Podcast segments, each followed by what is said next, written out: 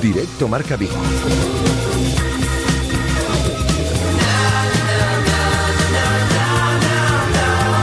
Rafa Valero. Hola, ¿qué tal estáis? Buenas tardes, son las 13 horas y 7 minutos. Os saludamos desde el 87.5 de la FM, desde el 87.5 desde Radio Marca Vigo y a través de radiomarcavigo.com y de la aplicación de Radio Marca Vigo eh, para todo el mundo. Eh, tenemos a esta hora del mediodía 11 grados de temperatura, luz el sol con alguna nube en la ciudad de Vigo y así va a continuar durante toda la tarde. Mañana más sol, eh, temperaturas máximas de 12 grados y la lluvia vuelve el próximo jueves, el día que el Celta juega en Balaídos o se juega su clasificación para los 16 de final de la Europa League jugando ante el estándar de Lieja. Y ya luego mejor el tiempo, ¿eh? de cara al fin de semana. Eso sí, ya hace algo de frío, estamos en noviembre, estamos ya cerquita de las Navidades, es decir, no vamos a pedir otra cosa. Eh, os vamos a acompañar hasta las 3 de la tarde, como siempre, con cantidad de cosas que contaros. Por cierto, en el exterior de nuestros estudios, a esta hora del mediodía, 83% de humedad. Muchas cosas que contaros, como digo, de aquí a las 3 de la tarde. En primer lugar, vamos a estar en el Estadio Municipal de Balaídos, donde ha entrenado el Celta Puerta Cerrada. Por cierto, eh, tenéis fotos en nuestra cuenta en Twitter que ha hecho Guada en arroba Radio Marca Vigo para que veáis eh, eh, cómo se encuentra el estado de las obras en el Estadio Balaídos. Mm, está la tribuna ya prácticamente finalizada para inaugurarla este próximo jueves en el partido ante el estándar de Lieja. Eh, vamos a estar con Guada, nos va a contar la última hora en cuanto a entrenamiento del equipo de Eduardo Berizo. Vamos a escuchar a Radoya, que ha estado en sala de prensa, y vamos a charlar con eh, Rubén Blanco, con el ahora meta titular del Celta, que nos acompaña dentro de unos instantes en eh, nuestra línea microfónica en el Estadio Municipal de Balaídos. Luego pondremos orden a todo ello con la presencia en nuestro tiempo de tertulia, tertulia en celeste, en el día de hoy con nuestro escritor de cabecera, Domingo Villar, y con Borja Barreira, jefe de deportes de Atlántico Diario. A las 2 de la tarde hablamos con alguien que fue olímpico, que ha sido periodista durante mucho tiempo, eso no deja uno de serlo, sigue siendo periodista, pero ahora que eh, en lo que se ha centrado en estos últimos años es en la escritura. Escritor de deporte, eh, de las personas que mejor sabe contar el deporte y fundamentalmente la vida de Pep Guardiola, ¿no? Eh, y así lo ha hecho en La Metamorfosis, que es el segundo libro sobre Pep Guardiola, eh, que mm, editado por Corner acaba de presentar hace apenas unos días Martí Perarnau, un periodista referente y que tendremos el placer, el gustazo de hablar con él de Guardiola, de fútbol, de deporte, a partir de las dos en punto de la, de la tarde. Luego estaremos con Noel Otero, como todos los eh, martes, para que ponga el eh, foco en alguna noticia que le haya llamado la atención durante esta semana. Y a las dos y media visite este estudio Ari Magritte, pedazo artista con su música en directo. Estará aquí Ari Magritte a las dos y media de la tarde. Y luego hablaremos con Guillermo Touz, el presidente del Club Voleibol Vigo, que ya ha cerrado la primera vuelta de la Superliga 2 eh, de voleibol masculino. Y hablaremos con Carlos Domínguez, nuestro jinete, eh, que ha hecho un fenomenal concurso en Oporto este pasado fin de semana. Reciclaremos toda la actualidad del, del Celta y todo lo que vaya sucediendo de aquí a las 3 de la tarde con vuestra participación. Hoy sí, también tenemos entradas. También tenemos entradas para el Celta Granada, pero no llaméis, no llaméis aún, por favor. Cuando os lo digamos, hoy vamos a regalar, si os parece, tres invitaciones dobles. Tres invitaciones dobles para el Celta Granada del próximo domingo en Balaídos. 986-436-838, 986-436-838 o 986-436693. 986-436693. Y lo que quiero es que opinéis con nosotros sobre los diferentes temas de actualidad. No vamos a apuntar nada. Así de facilones somos. Eh, cuando lo indiquemos, dentro de unos minutos os lo indicamos y participáis con nosotros en ese concurso y os lleváis invitaciones dobles para el Celta Granada y queremos saber también vuestra opinión. ¿Qué sanción le puede caer a Hugo Mayo? ¿Qué sanción le puede caer a Sergio? ¿Os convenció el comunicado del Celta? Eh, pensamos ya en el futuro y nos centramos en el partido ante el estándar de Lieja. ¿Qué os parece que salga con los titularísimos, como ayer contábamos Eduardo Berizo en este encuentro, lo que queráis, lo que os dé la gana, con mensajes de voz, de voz a nuestro número de WhatsApp 618 023830 618 023830 y las redes sociales donde somos tan activos, nuestra cuenta en Twitter, arroba Radio Marca Vigo, nuestra página en Facebook de Radio Marca Vigo, y ya sabéis la foto, los vídeos y demás a través de nuestra cuenta en Instagram también de Radio Marca Vigo. Así que con todo ello y alguna cosa más, hasta las 3 de la tarde, son las 13 horas y 12 minutos, si os parece bien, comenzamos. Radio Marca. 15 años haciendo afición. Una escapada a Europa. Un viaje de novios. Un viaje en grupo. El encanto de Asia. La aventura de África. Con Viajes Travelmakers. Vive el Fresh Traveling con Viajes Travelmakers. Ahora en López de Neira 3. Teléfono 986 91 30 51 y en www.travelmakers.es. Según las últimas estadísticas, el 80% de la población sufre o ha sufrido dolor de espalda y más de un 25% padece y sufre de hombro doloroso. Seguro que no han venido a nuestra clínica. Clínica de Fisioterapia y Osteopatía Sanare, la mejor receta para los dolores de espalda y hombro. Clínica de Fisioterapia y Osteopatía Sanare. Visítanos en María Verdiales 37 o llama al teléfono 886 11 53 61. La Navidad. Todos los años con la Navidad llega el nuevo año y los nuevos modelos Ford. Y por eso tenemos que vender todo nuestro stock de 2016 para dejar sitio a lo nuevo. Si estás buscando coche nuevo, este es el mejor momento para llevarte un Ford del 2016 con hasta 5.000 euros de ahorro y 7 años de garantía. Esta sí que va a ser una feliz Navidad para muchos. Condiciones en Ford.es. Visítanos en Galmotor, tu concesionario Ford en la carretera Camposancos 113 Vigo. Aprovecha y hazte un buen regalo. Por solo 499 euros llévate una bici de montaña de 27 o 29 pulgadas con 27 velocidades y frenos de disco hidráulicos, todos sin mano. Anca, tu concesionario de bicis La Pierre, Botequia, Monty y Speed. Y recuerda, también motos KTM y scooters Peugeot. Anca, en Seara 62, Vigo. Restaurante Bocarte contamos con una amplia oferta gastronómica basada en la buena materia prima y en la aplicación de las más vanguardistas técnicas de cocinado. Acompáñanos y degusta originales y creativos platos con los mejores productos de nuestra tierra. Todo con el telón de fondo de la Ría de Vigo en un enclave único. Dentro del prestigioso Hotel Pazo Los Escudos. Contamos con reservados y parking gratuito. Haz tu reserva en bocarte.rusherushe.es. Restaurante Bocarte. Fusión Atlántica. Radio Marca. La radio que hace afición.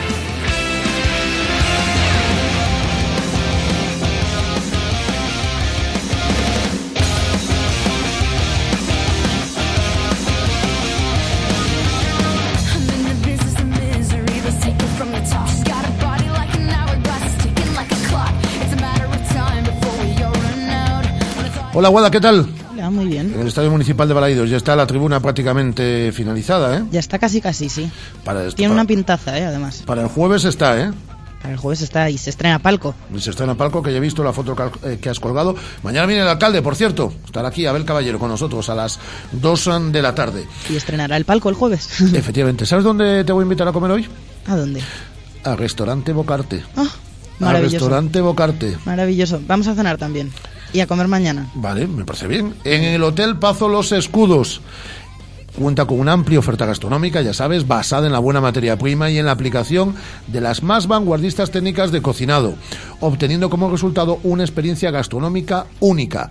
Y es que además puedes disfrutar, Guada, en el restaurante Bocarte de lunes a jueves del menú del chef. Snack y aperitivo, entrante, pescado o carne, postre y café, incluye agua, refresco, cerveza o copa de vino, solo Guada por 22 euros. Sí, sí, a mí me Por lo vas a 22 decir. euros. Ayer estuve allí. Y no sabes cómo comes o cómo, cómo te dan de comer allí. Vamos. Maravillosamente, O de vamos. cenar. vamos. Espectacular. Espectacular.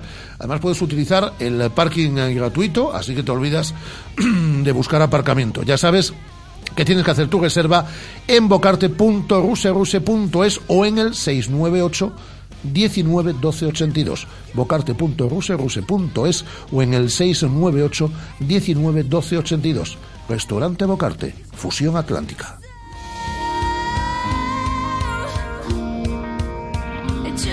Ha comenzado Fabián Orellana a entrenar con el, con el grupo, pero de forma limitada, ¿no? Así es, entrena progresivamente con sus compañeros. Sí que es cierto que ha estado desde el principio del entrenamiento y hasta el final. Se ha retirado del césped con el, con el resto de sus compañeros, pero como no hemos podido ver el entrenamiento, eh, nos fiamos a ciegas de lo que dice el parte médico, que es entrenamiento progresivo con el grupo, por lo que entendemos que no ha completado todos los ejercicios y está muy complicada eh, su llegada al partido el próximo jueves ante el estándar de Lieja en Balaídos. A día de hoy, muy complicado. Hay que esperar a mañana, que va a ser ese último entrenamiento, pero vamos, mucho tendría eh, que mejorar la cosa para que Orellana llegase a ese partido, ya que sufre ese esguince en el tobillo izquierdo. Ayer ya nos eh, mencionabas, eh, ya nos enumerabas ese 11, que está bastante claro. Efectivamente, con Sergio en portería, Hugo Mayo y Johnny en las bandas, pareja de centrales para Gustavo Cabral y Roncaglia, en el medio campo Daniel Vaz, Marcelo Díaz y Pablo El Tuco Hernández, y arriba Piones Istoya, Guaspas y John Guidetti. Algo más ah, que haya pasado en el entrenamiento de esta, de esta mañana, porque sé que en cinco minutos vamos a estar con eh, Rubén Blanco y antes quiero que escuchemos a, a Radoya, al serbio. Sí, nada, viene ya, me, me han dicho. ¿eh? Eh, Rubén está terminando y si antes vamos con Radoya, te cuento que aproximadamente unos mil aficionados belgas se van a desplazar a Vigo para, para ese partido el próximo jueves, de este jueves, ante el estándar de Lieja y que van a estar situados eh, en las gradas de Río Alto y Río Bajo, en la esquinita eh, hacia la grada de gol. Ya no van a estar como los aficionados del Ajax en, debajo de marcador, en la grada de fondo. Recordamos que causaron problemas, estos No, se vuelven a ir. Causaron problemas y le cobraron un pastón. Causa- Sí, bueno, pero eso ya, eso ya no es problema nuestro. Pero sí que es cierto que causaron destrozos en la grada, hubo problemas con, con los aficionados de la grada de marcador, bueno, la liaron Ah, un poco, vamos a Alguno aún así. sigue por aquí, bebiendo. Sí, alguno todavía no encontró el camino de vuelta. Efectivamente, alguno no volvió. Entonces, eh, en este caso los del estándar de Lieja se van a la grada de Río, en Río Alto y Río Bajo, pero como decimos la esquinita que está pegada a Río. Y pendientes mañana pues del comité de competición a ver qué deciden con, con las sanciones de Sergio y de Hugo Mayo sobre todo. Tiene pinta de cuatro partidos a Hugo Mayo, no sé si le rebajarán algo por lo que en el acta, en el acta aparece como disculpa del, del capitán. Y un par de partidos a Sergio, tiene pinta de eso. Cuatro, que no sé si se pueden quedar en tres, dos, por ahí va a andar. Dos digo en el caso de Sergio, cuatro, no sé si rebajarían a tres en el caso del, del en el caso de. Hugo Mayo, que es de lo que tiene toda la pinta, eh, va a misa lo que dice el acta. Eso va siempre a misa. Eh, eso de sinvergüenza, que se consideraría un insulto o una ofensa, se aplicaría el artículo 94 y la sanción va de 4 a 12 partidos. El Pues- que vergüenza sería una desconsideración, sería el artículo 117, dos, 12 tres no le van a caer partidos. ni 6 ni 8, pero 4 Pero tiene, cuatro- cuatro tiene toda la pinta del mundo y dos Sergio, que es lo que venimos ah, diciendo aquí desde el, desde el día de ayer. Veremos, porque con los comités hemos topado, pero que ni no van ni a leer, vamos, el recurso del Celta, porque va a misa lo que dice el árbitro para los comités de competición. Ha sido así ahora, hace 10 años, hace 15 y hace dos días. Así que mm, Mañana veremos. Mañana veremos efectivamente lo que pasa y aquí lo contaremos. Vamos a escuchar a Radoya y en un instante estamos con eh, Rubén Blanco. ¿Vale, Guada? Vale, perfecto. Hasta ahora. Hasta ahora. No, se siento bien, estoy contento como se siento, no tengo cansancio ni nada y estoy bien, muy bien.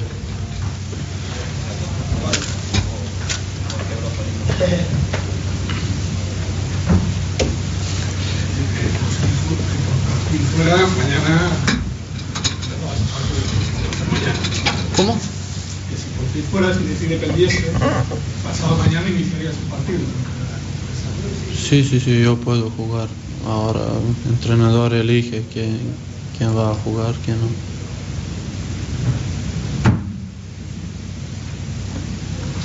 ¿Qué partido esperáis?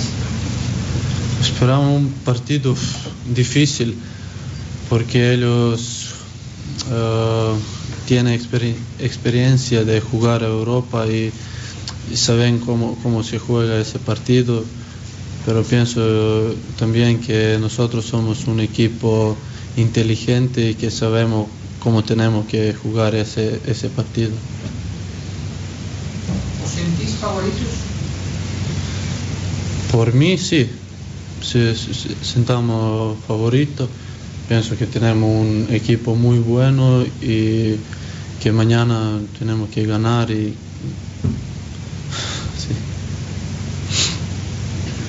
Y tenéis la, la impresión de que estáis ante el partido más importante de la temporada hasta el momento.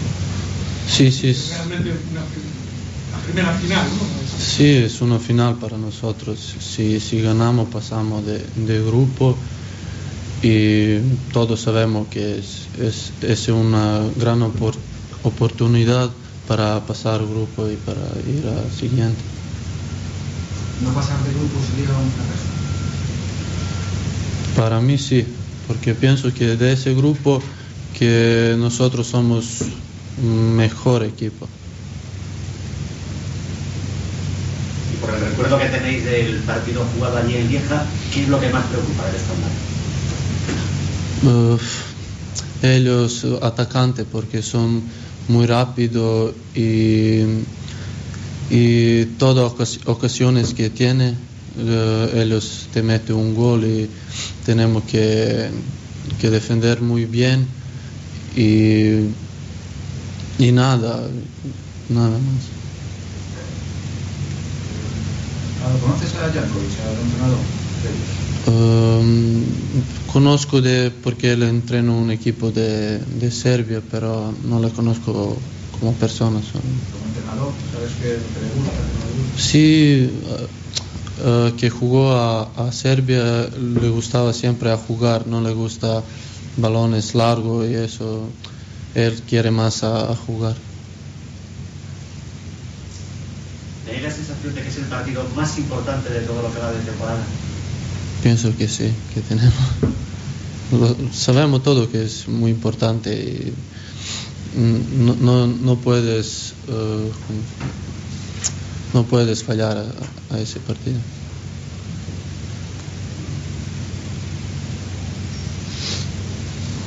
Que contento de haber debutado con la selección absoluta, ¿no? Sí, estoy contento porque debutó. Que Llevas tiempo supongo. Sí, espero, dos veces me llamaron y espero que voy a debutar y debutó de un partido amistoso, pero bien, soy contento porque debutó. Significa que estás haciendo bien aquí también. Esta, esta temporada estás alcanzando tu, máximo nivel. Sí, puede ser que sí. ¿no? Pues hasta ahí las ah, palabras ah, de Radoya. Ahora estoy con Guada, que me dice que ya nos está escuchando Rubén eh, Blanco. Radoya, al que le agradecemos su esfuerzo por hablar en, en eh, castellano. Y vamos a celebrar este momento, este momento que tanto, tanto nos gusta, siempre a esta hora del mediodía. Es el momento Bizoja, Marqués de Bizoja, el vino blanco gallego, el vino más afamado de la familia Peláez, de sabor fino y equilibrado. Recuerda manzana, a pera, a notas limonadas. Es el momento Bizoja, el momento en el que levantamos la copa y brindamos.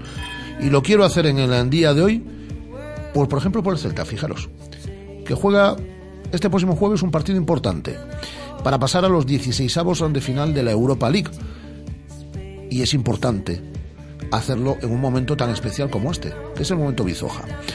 Así que vamos a brindar, porque el próximo jueves nos salgan bien las cosas y podamos superar al estándar de Lieja, colarnos en los 16 de final de la UEFA Europa League y seguir en 2017 compitiendo por Europa adelante y siempre con una copa levantándola y brindando con todos vosotros con el momento Marqués de Bizoja. Descubre la selección de productos de bodegas Marqués de Bizoja en marquesdebizoja.com. Y si estás interesado en la cultura del vino y en conocer la historia de bodegas Marqués de Bizoja, reserva tu visita a nuestra bodega en enoturismo arroba marquesdebizoja.com. Bodegas Marqués de Bizoja. Desde 1968, acompañando los buenos momentos. Pues seguimos en el estadio de Balaidos porque ya está contigo Guada, nuestro protagonista del Celta de la, de la semana. Efectivamente, ya me acompaña Rubén Blanco. ¿Qué tal, Rubén? ¿Cómo estás? Hola, buenas, muy bien. Bueno, eh, imagino que olvidándose ya, olvidado completamente el partido del pasado sábado en Ipurúa y centrados en el partido del jueves, que puede ser uno de los más importantes, si no el más importante en lo que llevamos de temporada, por lo menos. Sí, sí, sí, la verdad que bueno, el, el partido del jueves es, eh, como tú has dicho, el, el más importante o quizás el más, el más trascendente porque jugamos eh, prácticamente el, el pase el pase de grupos y bueno, eh, con, con ganas y centrado ya en el partido. Hola Rubén, ¿qué tal? ¿Cómo estás? Muy bien todo. Eh, un par de preguntas, de todas formas, relacionadas con, con el partido del, del sábado. ¿Seguís enfadados, molestos con, con el arbitraje de, de Munuera Montero? Mm, Bueno, eh, ya todo el mundo sabe lo que pensamos. Yo creo que, que tenemos que centrarnos en el partido del jueves y sería una equivocación por nuestra parte pues seguir pensando, dándole vueltas a, a, bueno, a lo que pasó el sábado. Pero os sentisteis muy, muy, muy perjudicados. Bueno, eh, las imágenes están ahí. Después también eh, yo creo que, que, que, bueno que, que, teníamos razón porque porque todo el mundo que, tenga ojos puede ver puede ver el resumen o, o todas las imágenes de las que nos quejamos, pero pero bueno, eh, yo creo que, que tenemos, como te digo, centrarnos en el partido del jueves y olvidarnos de eso porque porque bueno no nos sirve de nada lamentarnos. Bueno, vamos a dejar el arbitraje de Munera Montoro. No todo el mundo puede ver las imágenes, ¿eh, Rubén? Que la Liga se ha encargado de suprimir el penalti clarísimo eh, que se le hace a Teo Bongonda. Pero bueno, vamos a dejar ese tema. De todas formas, el Celta tampoco estuvo bien, ¿eh? Tú fuiste el mejor, así lo dijimos en, en la radio, en la retransmisión, pero el equipo no estuvo bien este, este sábado, ¿eh? Bueno, eh, yo creo que, que menos los 20 primeros minutos, el resto del partido, no- sí, creo que, fuimos capaces de desarrollar nuestro nuestro juego, eh, teniendo en cuenta que, el campo es un campo difícil con, con las dimensiones muy reducidas, pero sí que es cierto que nos costó pues crear ocasiones claras y bueno, eh, al final el Eibar llegó una vez la metió y nosotros no fuimos capaces. Hablemos de ti. Qué mala suerte tienes en los comienzos de temporada, Rubén, porque eh, tiene pinta de que puedes arrancar de titular y tanto el año pasado como, como este te, te lesionas y eso, bueno, pues eh, pasa factura y luego cuesta, ¿no? Hacerse con un puesto en el 11, algo que has conseguido en estas últimas semanas. Sí, bueno, eh, yo creo que es eh, algo anecdótico, ¿no? Que justo dos temporadas seguidas, eh, eh, bueno, prácticamente en pretemporada me lesione, pero bueno, eh, la de este año ya está olvidada, ya estoy, me encuentro muy bien, eh, entrenando a tope y bueno, como tú dices, pues eh, estos últimos partidos pues muy contento por, por poder pues eh, jugar yo y bueno, eh, espero, espero poder seguir. Pero bueno, te has hecho con, te has hecho con un puesto en el, en el sentido que has sido titular en estos dos últimos partidos de liga, has tenido participación también en, en, en Europa League. Uno lo que siempre quiere es jugar. Claro, claro, claro. Al final nosotros pues eh, entrenamos y intentamos mejorar día a día para pues para jugar, ¿no? Porque yo creo que, que, bueno, es lo que queremos todos los jugadores y bueno, yo eh, es cierto que estas últimas semanas pues me está tocando jugar y obviamente pues estoy muy contento. ¿Te sientes titular? Bueno, eh, yo personalmente siempre me siento titular porque sería un error, ¿no? Por mi parte creerme inferior a alguien o, suplente. Cuando estoy jugando, pues eh, estoy muy contento y cuando pues, no estoy jugando, obviamente no estoy tan contento, pero yo sigo trabajando y bueno, eh, yo en mi mente siempre me, siempre me siento titular. Hablar en noviembre de finales, mm, bueno, pues eh, es casi absurdo, ¿no? Pero en el caso de, de la de este jueves sí que es una final, ¿no? Porque si ganamos estamos en los 16 de final de Europa League, si perdemos estamos fuera y si empatamos nos complicamos un poquito la vida. Pues probablemente. eh, sí que es cierto, ¿no? Que no nos gusta, pues, o quizás eh, llamar final a, a un partido, pero bueno, eh, yo creo que, que no iríamos desencaminados, ¿no? Porque nos jugamos, por, como tú dices, la clasificación y todos los partidos que, que, que son importantes, pues eh, se pueden, yo creo que calificar de final. Y bueno, eh, estamos pues muy ilusionados. Tenemos la suerte de, de jugar esta, como tú dices, final en, en casa con el apoyo de la gente y pues ojalá podamos eh, sacar adelante el partido. ¿Qué partido esperas el jueves? A priori, sobre el papel, el Celta superior al, al estándar. eh, va a ser un equipo con muchos eh, teóricos titulares el que, el que vamos, a, el que vamos a, a presentar, pero bueno, vamos a tener que jugar también a lo mejor algo con la ansiedad. Ellos posiblemente salgan a, a esperar y nosotros tenemos que ir a, a marcar, a marcar gol. A marcar gol y no encajar. Sí, sí, sí, bueno, eh, yo creo que un, un poquito como, como casi todos los partidos que, que jugamos aquí en casa, ¿no? Los, los equipos pues eh, se nos repliegan, eh, esperan a, a un error nuestro o algún contragolpe de ellos y bueno, eh, yo creo que, que, que va a ser de, de- ese estilo el partido, pero bueno, yo creo que sin, sin infravalorar el estándar que yo creo que tiene un equipazo. Tenemos un montonazo de partidos de aquí a final de aquí a final de año y pues, estaría muy bien, ¿no? Cerrar el, el, año 2016 pues con el equipo a ser posible ubicado en, eh, en puestos de Europa League, no es algo descabellado, el Celta es noveno, tiene 17 puntos, está tan solo cuatro pues de un transatlántico como es el Atlético que marca ahora la zona de, de, Europa League, ¿no?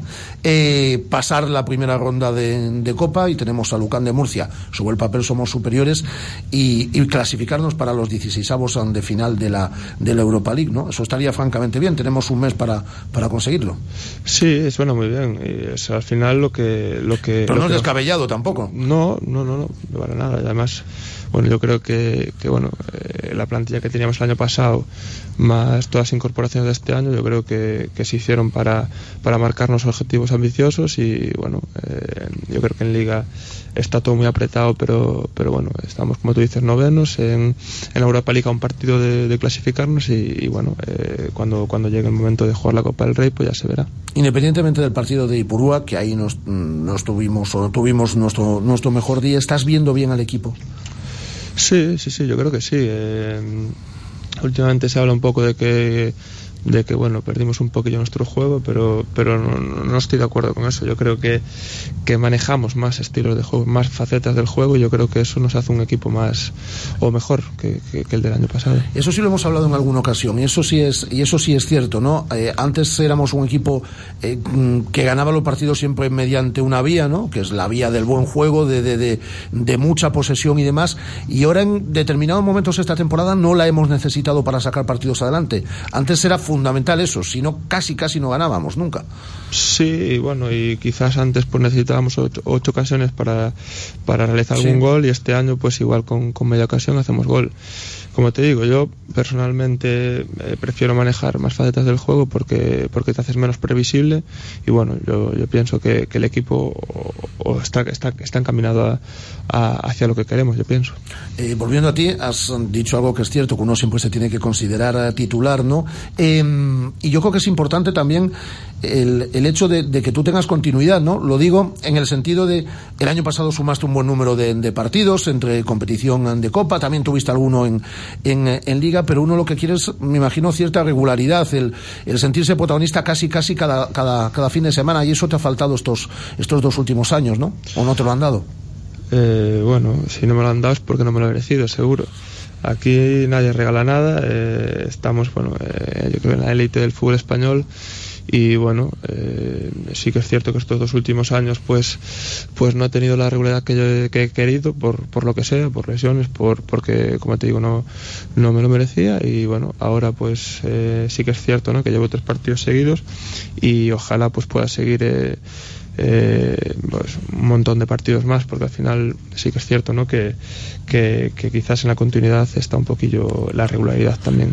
Eh, Rubén, vamos a finalizando, pero eh, me imagino que muy feliz como canterano que eres ¿no? de la internacionalidad de Yaguaspas, y me explico, tú has sido internacional en las diferentes categorías de la selección española, lo sigue siendo con la, con la selección sub-21, y es una forma de demostrar ¿no? que desde las instalaciones de Amadroa, tú que desde niño ahí a, a, la que no ha chupado tu frío viento y demás en, en, en entrenamientos de, de, tarde, ¿no? Eh, se puede llegar a la selección española, ¿no? Sí, sí, sí, obviamente. La absoluta, en este caso. Eh, contentísimo, ¿no? Por, por Yago y, pero bueno, es que no, no, no solo eh, a llegar a la selección española, sino eh, cuando eres un chaval y, yo, yo pienso que, que bueno, eh, ves a gente de casa entrenando en el, en el primer equipo, pues yo creo que, que bueno, lo ves un poco más cercano, lo ves más cerca todo. Eh, ves, dices por, por qué no yo un día llegar a, a, entrenar el primer equipo y bueno y luego por qué, por qué no llegar a la selección absoluta y bueno yo pienso que, que sí es bueno no tener gente de casa y, y bueno gente de casa como Yago que, que nos representa no solo a nivel español sino a nivel internacional. Eh, ahora dejo que Guada haga las dos últimas preguntas pero eh, está quedando bonito el estadio ¿eh? la guía de tribuna ya cuando esté completo va a ser una pasada Sí, sí, sí, la verdad que bueno, va un poquillo lentillo, pero, pero sí que está quedando chulo y por dentro también. Guada, las dos últimas preguntas para Rubén. Sí, yo le quería preguntar porque eh, hace un momento se pasaba Radoya por sala de prensa y en referencia a ese partido del jueves, eh, no se lo decía también, pues eso, que es una final y que es un partido muy importante, sino que eh, afirmaba que el Celta es favorito de cara a ese partido y que además de no clasificarse, de no pasar pasar de fase de grupos, sería un fracaso eh, la participación en Europa League. Quería preguntarte, Rubén, si estás de acuerdo con esto y si es en general la opinión que tenéis en el vestuario.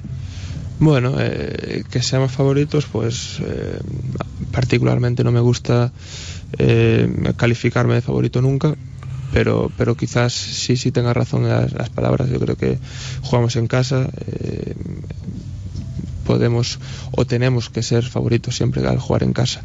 Y con respecto a lo otro, pues eh, probablemente eh, tenga razón. Eh, podemos estar de acuerdo o no, pero, pero bueno, eh, como te dije antes, nuestra plantilla la que teníamos el año pasado, más todas las incorporaciones que hicimos, eh, se ha hecho para, para, para aspirar a cosas ambiciosas y, y una de ellas tiene que ser pasar de grupo, claro.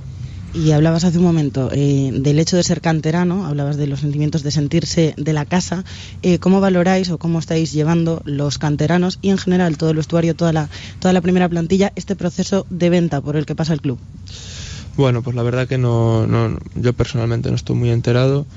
Eh, bueno, me entero de, de, todo lo que puedo leer porque, porque bueno, intentamos no hablar de eso porque no nos, no nos toca a nosotros, son eh, la directiva, el presi, eh, los que se encargan de esos temas y bueno, nosotros nos dedicamos a jugar. A nosotros personalmente no nos ha cambiado nada y, bueno, eh, pues hasta que, que, no se concrete nada, en caso de que se, que se concrete algo, pues no, no, no sabemos nada más que no sepáis vosotros.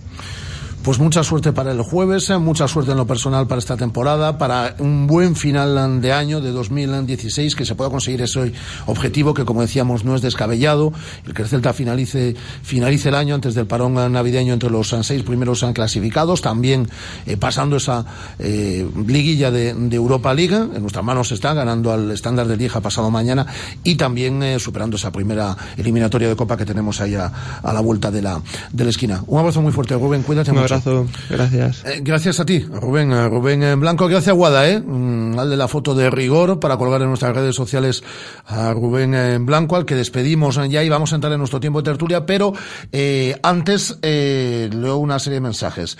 Dice Miguel Gil Castro, vaya adiantada de carallo a obra, a ver si no centenario do club temos o estadio completamente remozado. Miguel, hombre, eh, la grada de tribuna está prácticamente finalizada, de hecho se va casi casi inaugurar por completo ya en el partido contra el estándar de Lieja. Faltan los palcos son VIP y poco más. Y algo en la parte exterior. No veo que vaya tan, tan, tan, tan mal, tan, tan retrasada. Eh, dice Pablo Cordero, creo que el Celta bien podría haber protestado por todo, de lo contrario no sirve más que para enfadar y poco más. ¿eh? Y con respecto a lo de forzar quintas amarillas, soy igual de crítico que con las rotaciones o el descanso previo a selecciones. Las quintas amarillas las carga el diablo, con Iago Aspas en el banquillo. Igual en la segunda parte ganábamos si lo hubiesen sacado en Ipurúa. Son los comentarios a través de nuestra cuenta en Twitter de arroba Radiomarca Vigo y también sabéis que podéis participar a través de mensajes de voz en eh, nuestro número de WhatsApp eh, en el 618 023830 618 023830. Luego más adelante regalaremos, regalaremos invitaciones dobles para el Celta Granada de este próximo domingo, pero ahora lo que hacemos es entrar en nuestro tiempo de tertulia en celeste. Bodegas Villanueva patrocina la tertulia de Radio Marca Vigo. Con nuestro escritor de cabecera, Domingo Villar, ¿qué tal? Muy buenas. Muy buenas. Luego te voy a pedir que al acabar la tertulia, si puedes, te quedes cinco minutos más con nosotros porque vamos a charlar con Martí Perarnau. Hombre, me encantará. De la Metamorfosis, que es eh, la continuación mmm, de la eh, novela en su momento del Herr Pepe, de la novela, no, perdón, del libro, de Herr Pepe, sí. sobre Pepe Guardiola y quiero, quiero hablar con él de Guardiola, pero de fútbol y de otras muchas más cosas. La metamorfosis es, como decimos, la continuación. Bueno, ni tan siquiera la continuación, es decir, porque eh, está enfocado de otra forma distinta al Pep, que se vendió como, eso se vendió como rosquillas, ¿eh? Casi, no casi como los libros que vendes tú, como las novelas que vendes tú, pero se vendió bien, ¿eh? Yo no las vendo, Rafa, yo las, tú las escribes. hago con escribirlas. Tú, tú, tú las, bueno, como pero, para tener que venderlas. Bueno, bueno. Eh, no me bastante duro es mi oficio y bastante duro el de el de librero. Los dos, eh, a ver si, si conseguimos que no seamos eh, ballenas azules, que no estemos en, en peligro de extinción. Pues el Ger Pepe lo vendieron eh, eh, muy bien, después de haberlo escrito, en este caso Martín Perarnau. Jefe de deportes de Atlántico Diario, también nuestro buen amigo Borja Barreira. Hola Borja, ¿qué tal? Muy buenas. Hola, ¿qué tal? Bien, aquí con, pues, con ganas de leer el, el nuevo de, de Perarnau y también el siguiente, por supuesto, de domingo, que estamos ya ansiosos a ver cómo me parece que el de Pernau sale antes. No, eh, hay temas, eh, mm, eh, Borja, que ya empiezan a ser tabús en esta, Exacto. en esta emisora y uno de ellos es el preguntarle a, yo lo traslado cuando lo preguntan los amigos, es el preguntarle a Domingo para cuándo la próxima novela. Eh, lo que sí tenemos eh, claro, Borja, lo leo hoy en Atlántico, bueno, mm, eh, en general en los medios, ¿no? Porque el entrenamiento ayer era puerta abierta. Eh, Borja Domingo, lo que sí tenemos claro es el, o medianamente claro, ¿no? Es el 11 para este próximo jueves. No hay sorpresa, como intuíamos después del 11 que presentaba eh, Berizo en, en, Ipurúa. Eh, salimos con todo, con todo lo que tenemos en un partido. Se lo decía ahora Rubén, no podemos hablar de finales en noviembre, pero esta sí es una final. Si pierdes, estás, si ganas, estás en los 16 de final de la Europa League. Si pierdes, te vas para casa.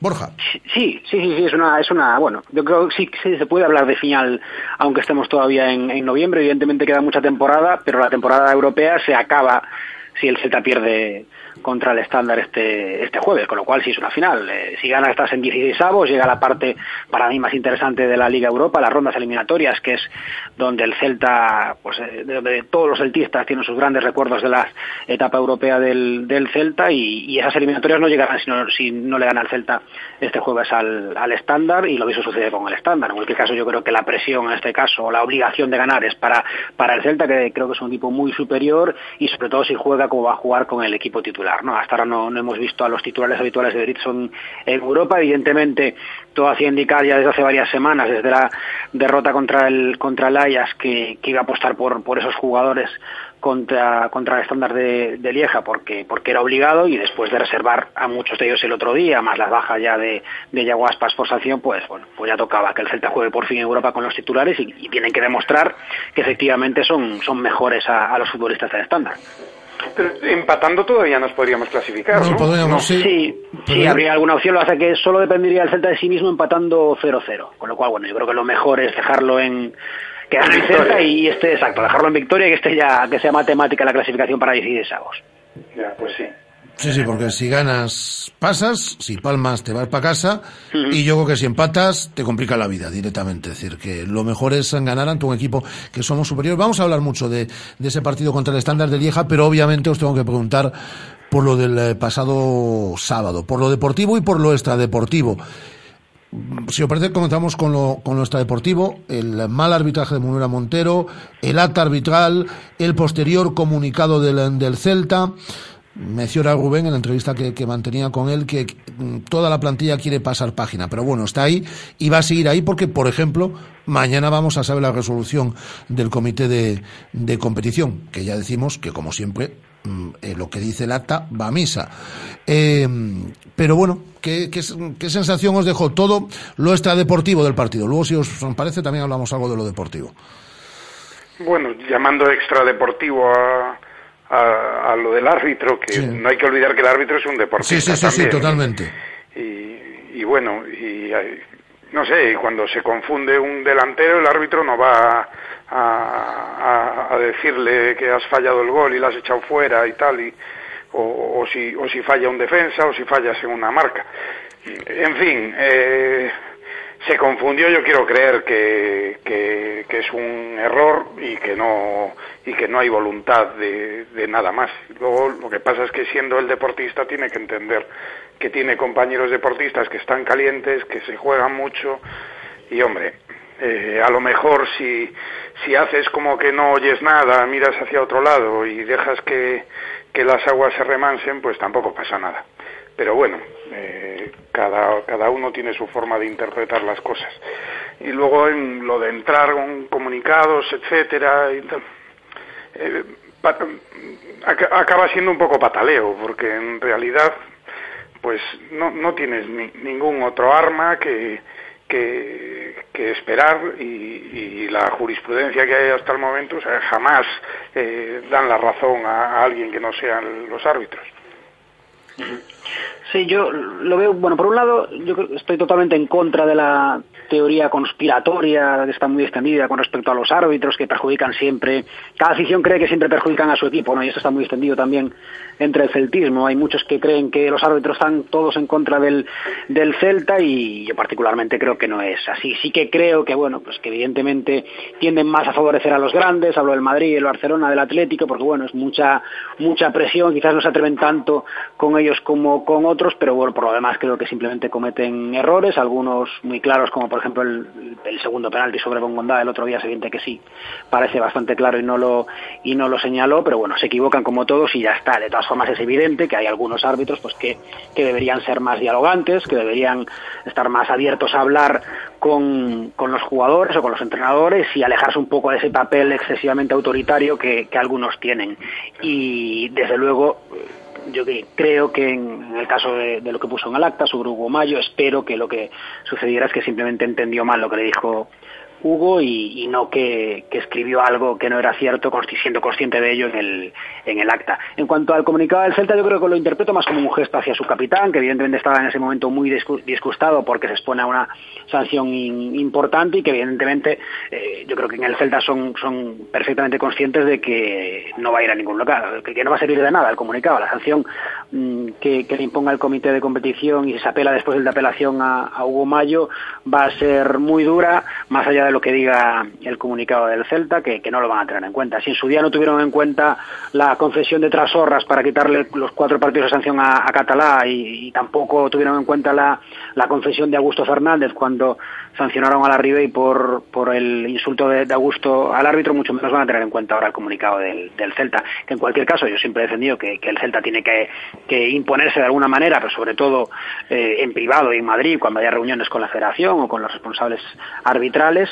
Pero bueno, creo que todos somos tenemos bastante claro que el castigo a Hugo Mayo va a ser muy importante porque el comité va a tener en cuenta lo que dice el acta y nada más. Sí, eh, yo lo que no sé, eh, y os pregunto eso, lo preguntábamos ayer a nuestros oyentes si mm, ellos entendían, mm, no de forma muy mayoritaria, pero sí de forma importante, eh, eh, mm, decían que sí creen que nos va a pasar factura ese comunicado a la hora de que se van a quedar con nuestra matrícula, porque al final lo que estás diciendo en ese comunicado es que Munuera Montero miente, que ha falseado el acta. Y yo no sé si eso no va a pasar factura de cara al futuro. Yo soy más partidario de lo que decía Borja, ¿eh? de que claro que tiene que protestar. Munuera Montero es un árbitro pésimo, pero lo es para el Celta y lo es para todo el mundo. Eh, y al Celta este año dar lo que es dar punto no le han dado. Yo tampoco creo en las teorías conspiratorias y demás, pero sí creo que a lo mejor tienes que dar un puñetazo encima de la mesa, pero lo tienes que hacer en privado y lo tienes que hacer en Madrid o donde sea. Eh, yo creo que nos pueden eh, tomar la matrícula con este comunicado. No sé si vosotros pensáis lo mismo. Bueno, no lo sé, pero lo- el árbitro, la realidad es que es que no es Dios, o sea, es infalible y además eh, en España hay experiencia de árbitros que fingen una agresión. No sé si os acordáis de, me parece que era Prados García, el que cuando Ceballos, aquel portero del Racing, se le acercó, hizo como que le había dado Sí. un cabezazo, que es una cosa ya increíble. Pues, eh, claro, cosas así se han visto. Yo no sé, es que si, si miente de verdad, pues, eh, como, como dice el Celta, pues me imagino que tendrán que acatar la sanción, pero que llevar la cosa más allá. Y el- los comités de árbitros se habrán enfrentado a cosas, bueno, te- pueden tener garbanzos negros también y, y ellos sabrán lo que tienen que hacer. Desde luego aquí que se tiene le ha venido muy bien quejarse. No sé por qué no nos iba a venir bien a nosotros. Bueno, yo, yo creo que le puede afectar al, al, Celta la próxima vez que le arbitre Munuera, básicamente, porque pues todo- todos los árbitros, como todas las personas, tendrán sus, sus gustos, sus filias y sus fobias, y en este caso, evidentemente, pues después del comunicado del otro día, no va a tener mucho aprecio al, al Celta. De todas formas, insisto, yo quiero creer que el otro día no mintió voluntariamente, sino que simplemente se equivocó, escuchó mal el, el qué vergüenza en teoría dijo Hugo y lo entendió como un sinvergüenza. Quiero creer que fue eso y, y nada más. Y obviamente que, que tiene que ser pues, un árbitro profesional y la próxima eh, vez que arbitra el Celta no dejarse influenciar eh, por lo que sucedió el otro día. Confío en que, en que sea así, aunque también deseo que, que tarde muchos partidos en arbitrar al Celta porque es evidente que hay árbitros mejores y peores y Munura no está entre los mejores. Por lo normal hay una especie de nevera, ¿no? En la que se mete a los árbitros, Sí. o eso se decía, y se hace que no, que, ar- que árbitros que han tenido un conflicto con un equipo, pues procuran que no les toque. Me imagino que Sí. harán algo, algo semejante. Y en lo deportivo, una vez más, no nos, la multirotación eh, no nos salió bien, ¿eh? La multirotación yo no la puedo comprender. El Real Madrid jugó contra el Atleti de Madrid el mismo sábado que nosotros, juega hoy jugándose la Champions League y juega con nueve tíos que son los mismos jugadores y que son los que juegan siempre. Y el Celta no puede jugar de sábado a jueves con los mismos jugadores, no lo puedo comprender. No lo entiendo bien, pero no lo entiendo bien ahora, tampoco lo entiendo bien el día de Ámsterdam, no entiendo que lleguemos al final ahora con la lengua afuera cuando teníamos que tener el grupo más que sentenciado, ahora era cuando teníamos que dar descanso a los jugadores y, no someterlos a la tensión tan grande a la que se les va a someter.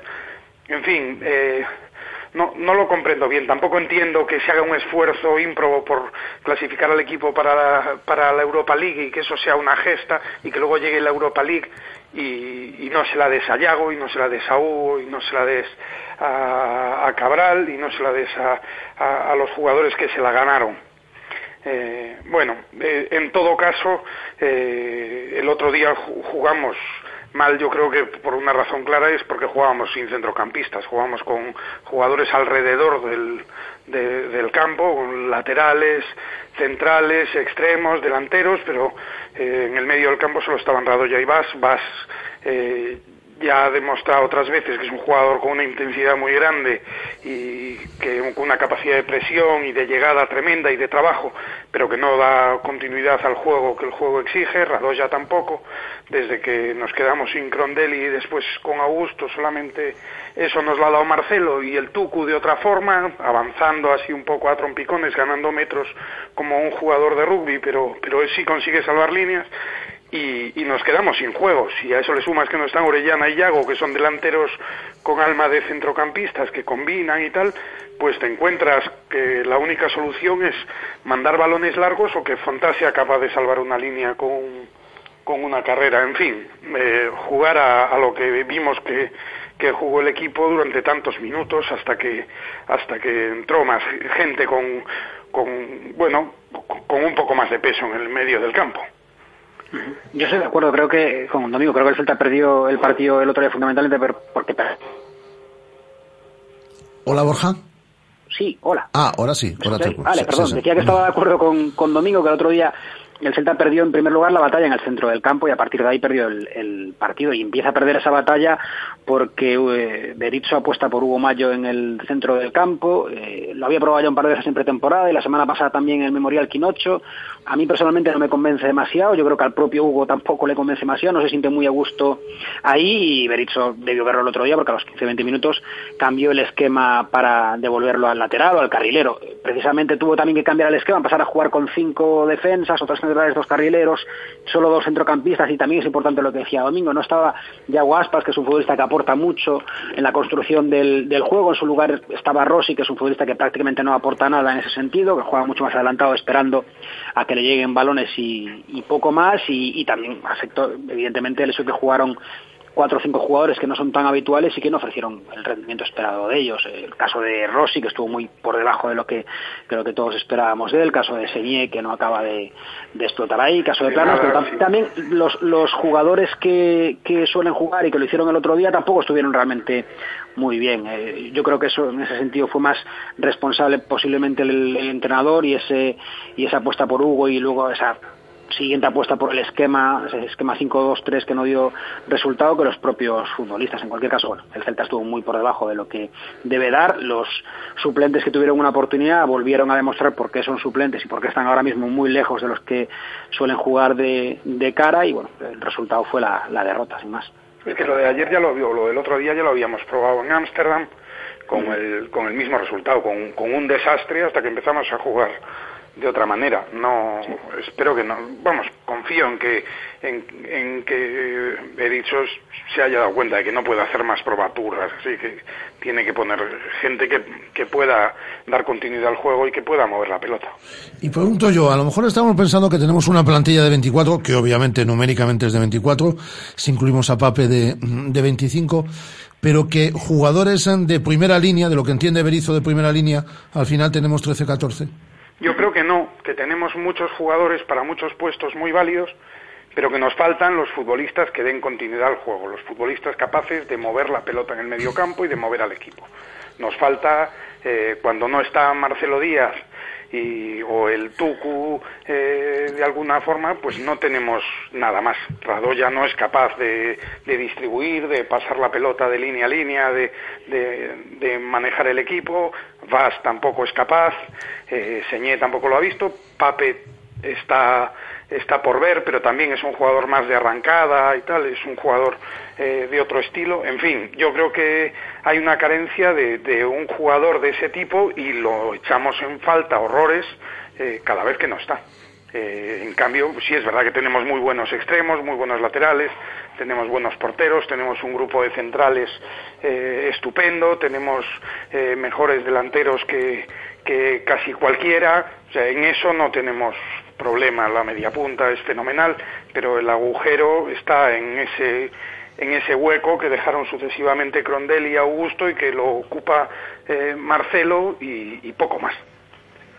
Sí, básicamente yo creo el problema es que, es en relación a otras a otras zonas del campo tenemos menos centrocampistas que, que por ejemplo, defensas o jugadores de, de ataque. El Celta juega muchas veces con tres centrocampistas y en el primer equipo solo hay cuatro, con lo cual obviamente pues se ve obligado eh, Berizzo, obligado entre comillas, a, buscar fórmulas como la del otro día con, con Hugo Mayo. Quizás es un problema de la configuración de la plantilla. Yo también creo que hay jugadores que evidentemente no están eh, ni mucho menos al nivel de sus compañeros. Para mí no es lo mismo jugar con Yago Aspas o incluso con Guilletti que jugar con Rossi, al que veo muy por debajo de ellos. No es lo mismo, evidentemente, jugar eh, que- con Pione Sisto como extremo derecho, con Orellano, incluso con Yago, hacerlo con Señé, al que creo que cuesta sí. Bueno, Bondá lo veo bastante más. Yo creo que es una cuestión más de, momento, de, sobre todo más que de forma de, confianza, pero sí que lo veo a la altura de, un equipo como el Celta, que ahora mismo es un equipo de la zona media alta de, de la, de la tabla. Y el problema es que, que lo que no puede hacer Berizzo es dejar de utilizar a sus futbolistas. Ya ha dejado de utilizar a, Naranjo, pero no puede hacer lo mismo con cuatro o cinco futbolistas, porque entonces carecería de sentido tener una plantilla tan amplia. Yo lo que creo que hacer, lo que creo que quiere hacer con sus rotaciones, bueno, él lo ha dicho varias veces, es llegar al momento decisivo, a los momentos decisivos de la temporada, con ese bloque de 14, 15, 16 jugadores que efectivamente están preparados para ser titulares y ser titulares en Europa en plenas condiciones. Eso le ha obligado o, así lo ha entendido él, a dar descanso ahora en algunos partidos a futbolistas muy importantes, como el propio Diego Aspas, como Vas o como, otros que, que corrían el riesgo de, acumular demasiados minutos y llegar demasiado cansados pues a, febrero, marzo, abril, los meses en los que el Celta va a estar jugando eh, eliminatorias europeas o eso, o eso esperamos todos. Y por eso precisamente creo que los ha sacrificado hasta ahora en Europa, eh, porque entendía que podía clasificarse de todas formas para 16 avos y por eso creo que también apostó por, por esos titulares en Liga. ¿Para qué? Pues para tener el número de puntos suficientes como para llegar a esa, a esa fase de la temporada pues en una zona tranquila de la tabla y que le permita precisamente hacer lo contrario, pues eh, apostar por los titulares en, en Europa sabiendo que en Liga está en una situación cómoda. Yo creo que esa es la, la apuesta, ha sido la intención de Berizzo desde el principio de temporada, darle minutos cuando ha podido a los jugadores que evidentemente no están a la altura de los titulares, porque cuando lleguen partidos importantes en Europa será, será fundamental estar en una posición cómoda en Liga para, para apostar al 100% por la competición europea que efectivamente ilusiona y mucho a, a todo el celtismo. ¿Y no te parece, Borja, que eso mismo se puede hacer en vez de cambiando ocho jugadores, cambiando dos o tres cada jornada sin que el equipo se resienta tanto y sin que además esos mismos jugadores se vean señalados como parte del equipo B? Sí, pero fíjate, el otro día, mira, el otro día en Eibar, por ejemplo, el Celta jugó con seis jugadores que están entre los 11 que más minutos tienen en esta temporada. Es decir, podemos, podemos considerar que eran seis jugadores que forman parte del, del 11 tipo. ¿no? Entre los cinco que no están ahí, uno de ellos es Rubén, que yo creo que, bueno, que ahora mismo está a la altura de, de Sergio, con lo cual tampoco podemos considerar que sea un, un suplente sin más. Nos quedan simplemente cuatro jugadores. Entre esos cuatro jugadores, uno es Planas, que es un lateral que ha jugado menos porque, porque ha estado lesionado, empezó la temporada lesionado, tuvo que fue una lesión muscular. Lo mismo que lo mismo que Fontás, que es otro, otro es Rossi, que en teoría es uno de los fichajes del, del verano, el fichaje estrella del, del verano, con lo cual no, no estamos hablando de que Bericho jugó el otro día con, con, con suplentes o con juveniles o jugadores del, del filial, sino que realmente apostó por seis jugadores que suelen jugar mucho, otros como Planas, como Fontás, como Rubén, o como Rossi, que en teoría están de sobra capacitados para jugar en el, en el Celta, y quizás a mí lo único que me, que me chirría es pues que siga dándole minutos a, a porque sinceramente, y los siento mucho por él, es obviamente mi opinión y puedo estar equivocado, pero sí que creo que no está, no está a nivel. En cuanto a los demás, eh, tampoco me parece una apuesta tan exagerada si analizamos hombre por hombre con qué jugadores eh, jugó el Celta el otro día. De hecho, lo dijo tras el partido haber dicho que los jugadores que empezaron hoy, dijo, podían haber jugado mejor, y efectivamente, yo creo que lo que hay que hacer, eh, más que cuestionar, que se puede cuestionar también, obviamente, la apuesta del, del entrenador, es empezar, empezar a preguntarse si, si jugadores como, por ejemplo, Rossi no deberían estar dando más, o el resto de, jugadores que, jugaron el otro día de cara no deberían haber ofrecido un rendimiento mejor en, en Ipurú, aunque insisto, creo que el, problema fundamental estuvo en la apuesta no de, nombres de- del entrenador, sino en la apuesta en ese, en ese esquema, en la apuesta por ese esquema en concreto que, no funcionó. Yo, yo, en cambio, creo que no. O sea, yo creo que poner a Hugo Mayo de medio centro a la vez que, que dejas fuera a los dos jugadores que, que mueven mejor la pelota, que son Marcelo y el Tucu, y poner delante a Bongondá, que está en un bajón evidente con, con Señé y Rossi, eh, me parece que sí es, sí es hacer demasiadas, eh, demasiadas probaturas. De hecho, el, el cambio de cara del equipo cuando cuando vuelven un poco las nueces al cesto en la medida de lo posible es, es evidente y el jugar también con tres centrales después, o sea que la solución sea cambiar de esquema en vez de en vez de rectificar. A mí sí, a mí sí me parece que, que, que sacó un equipo muy muy mermado, que, que poco más se puede hacer, que a jugadores que son especialistas y prácticamente todos los que sacó son especialistas en, en, en lo suyo, eh, tanto jugadores de banda o jugadores de ataque o centrales o tal, pero faltaba eh, faltaba quien generase juego. Bueno, pues lo vamos a lo vamos a dejar aquí. Ahora ya centrados en el jueves y en eh, superar ese partido ante el estándar de Lieja y estar en los 16, viajar tranquilos a Atenas. Ahí sí que podemos hacer multirotación absoluta o rotación absoluta si ganamos este próximo jueves al al estándar de Lieja y estamos de esta forma ya en 2017 en los 16 avos de final de la UEFA Europa League. Borja, te leemos todos los días en Atlántico. Bueno, y los días que descansas también leemos Atlántico, ¿eh? Un abrazo fuerte, Borja. Un abrazo a todos. Un abrazo, Borja. Borja Barreira, jefe de deportes ante Atlántico Diario. Domingo, ¿te quedas cinco minutitos con nosotros Sí, entonces? me quedo encantado. Mm, Vamos a saludar en un instante a Martí Perarnau, pero antes, este tiempo de tertulia, como siempre, de la mano de Bodegas San Villanueva y con los mejores consejos, los de Radio Marca Vigo. En 1961 comenzamos una tradición vinícola que se ha conservado y perfeccionado hasta hoy. Denominaciones de origen Rías Baixas y Ribeiro. Desde Bodegas Villanueva os presentamos nuestro Ribeiro de autor Carlos Villanueva, de vendimia seleccionada de variedades autóctonas, sabroso, fresco y estructurado. Visita nuestra tienda online en bodegasvillanueva.com. Radio Marca, la radio que hace afición.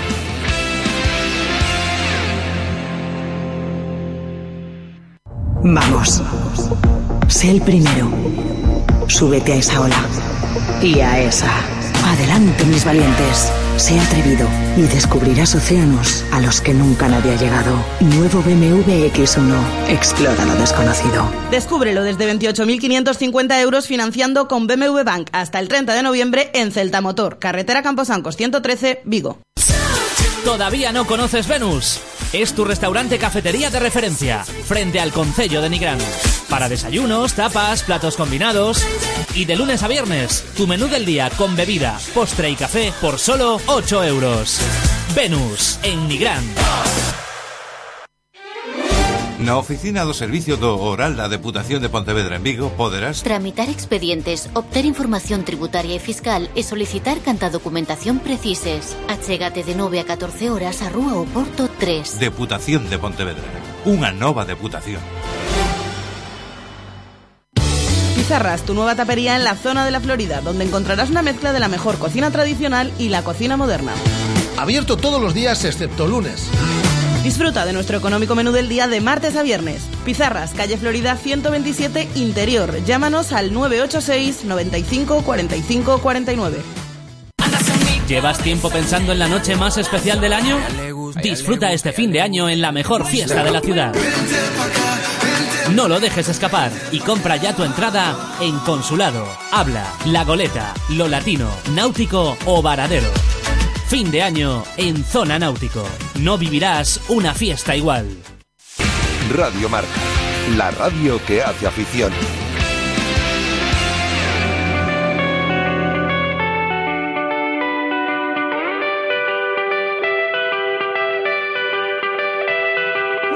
Directo Marca Vigo. Rafa Valero.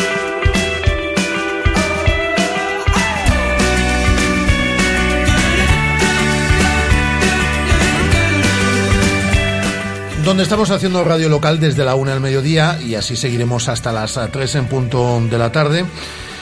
Y voy a saludar en un instante, yo creo que es de las personas que mejor cuenta el mundo del deporte en general. Eh, pero antes, eh, sigues por ahí, ¿no, Domingo? Sí, aquí sigo, sí. Domingo Villar, nuestro escritor de cabecera, se incorpora a Guada. Hola, ¿qué tal, Guada? De nuevo. Ya estoy aquí. Y voy a saludar a Martí Perarnau. Acaban de publicar, de la mano de Corner, eh, Pepe Guardiola, La Metamorfosis. Si ya fue un exitazo Ger Pepe, pues lo va a ser sin ningún género de dudas también este nuevo libro que mm, ya tenemos en las en las librerías. Hablo, repito, de un periodista referente, mm, cuenta muy muy muy bien las las, ah, las cosas y fue una delicia leer en su momento el Herpep y lo está siendo ahora el eh, leer La Metamorfosis. Martín Perarnau, ¿qué tal? Muy buenas tardes. Hola, muy buenas tardes y muchas gracias por, por semejantes palabras No, no, pues- totalmente inmerecidas. No, no, totalmente merecidas, hazme caso. Totalmente merecidas. Ahora voy a dejar aquí que pregunten Guada y que pregunte y que pregunte Domingo, pero eh, es producto casi de la casualidad o improvisado este esta metamorfosis, ¿no? Eh, porque tú tenías ya prácticamente escrito, no sé si decir una continuación de Ger Pepe, porque tú seguiste viajando a Múnich, seguiste en contacto con, con Pepe, con, con Pep Guardiola, y de repente te das cuenta de que se ha producido un cambio, ¿no? En, en, en Pepe Guardiola y de que el material que tenías, bueno, no digo si, no sé si lo tiraste a la basura, si lo arrinconaste y dices, esto ya no me vale, aquí hay una metamorfosis y esto es lo que tengo que contar en el siguiente libro. Sí, sí, sí, lo has, lo has, lo has explicado, lo has explicado muy correctamente, sí. Por suerte mi hija impidió que, que, todo fuese a la basura, pero, pero vamos, sí, metafóricamente todo fue a la basura, porque, bueno, yo había, había seguido, pues lo que nos ocurre a todos, había seguido con, con mi rutina diaria, que en ese caso era ir cada semana a Múnich a ver qué, qué ocurría.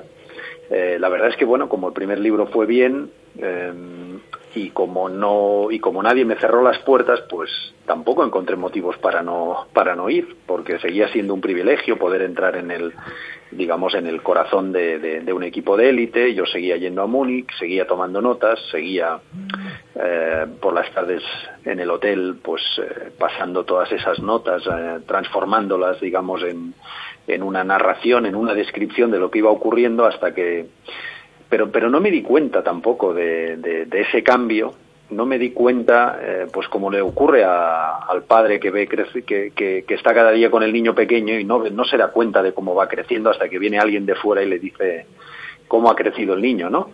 Y, eso es un poco lo que me ocurrió a principios de este año, que me di cuenta que lo más importante ya no era explicar el día a día, sino explicar ese cambio y fue, como dices, pues romper un poco con lo, con lo que había escrito y volver a empezar. Pues aquí de escritor a escritor, Domingo Villar, Martí Perarnau. Domingo, ahí tienes Hola, a Martí. Perarnau, al que decías que me decías el otro día que lo admiras mucho. Sí, sí, hombre, a un saltador de altura hay que admirarlo siempre por su condición de, de, de ser capaz de, de salvar los obstáculos. Y luego, pues tiene Bueno, un mérito Un, un tremendo. saltador de altura, Domingo siempre es un derrotado. Porque siempre el, el listón le derrota. como un, es- como un escritor, pero, pero a ojos del, del profano, pues es un héroe.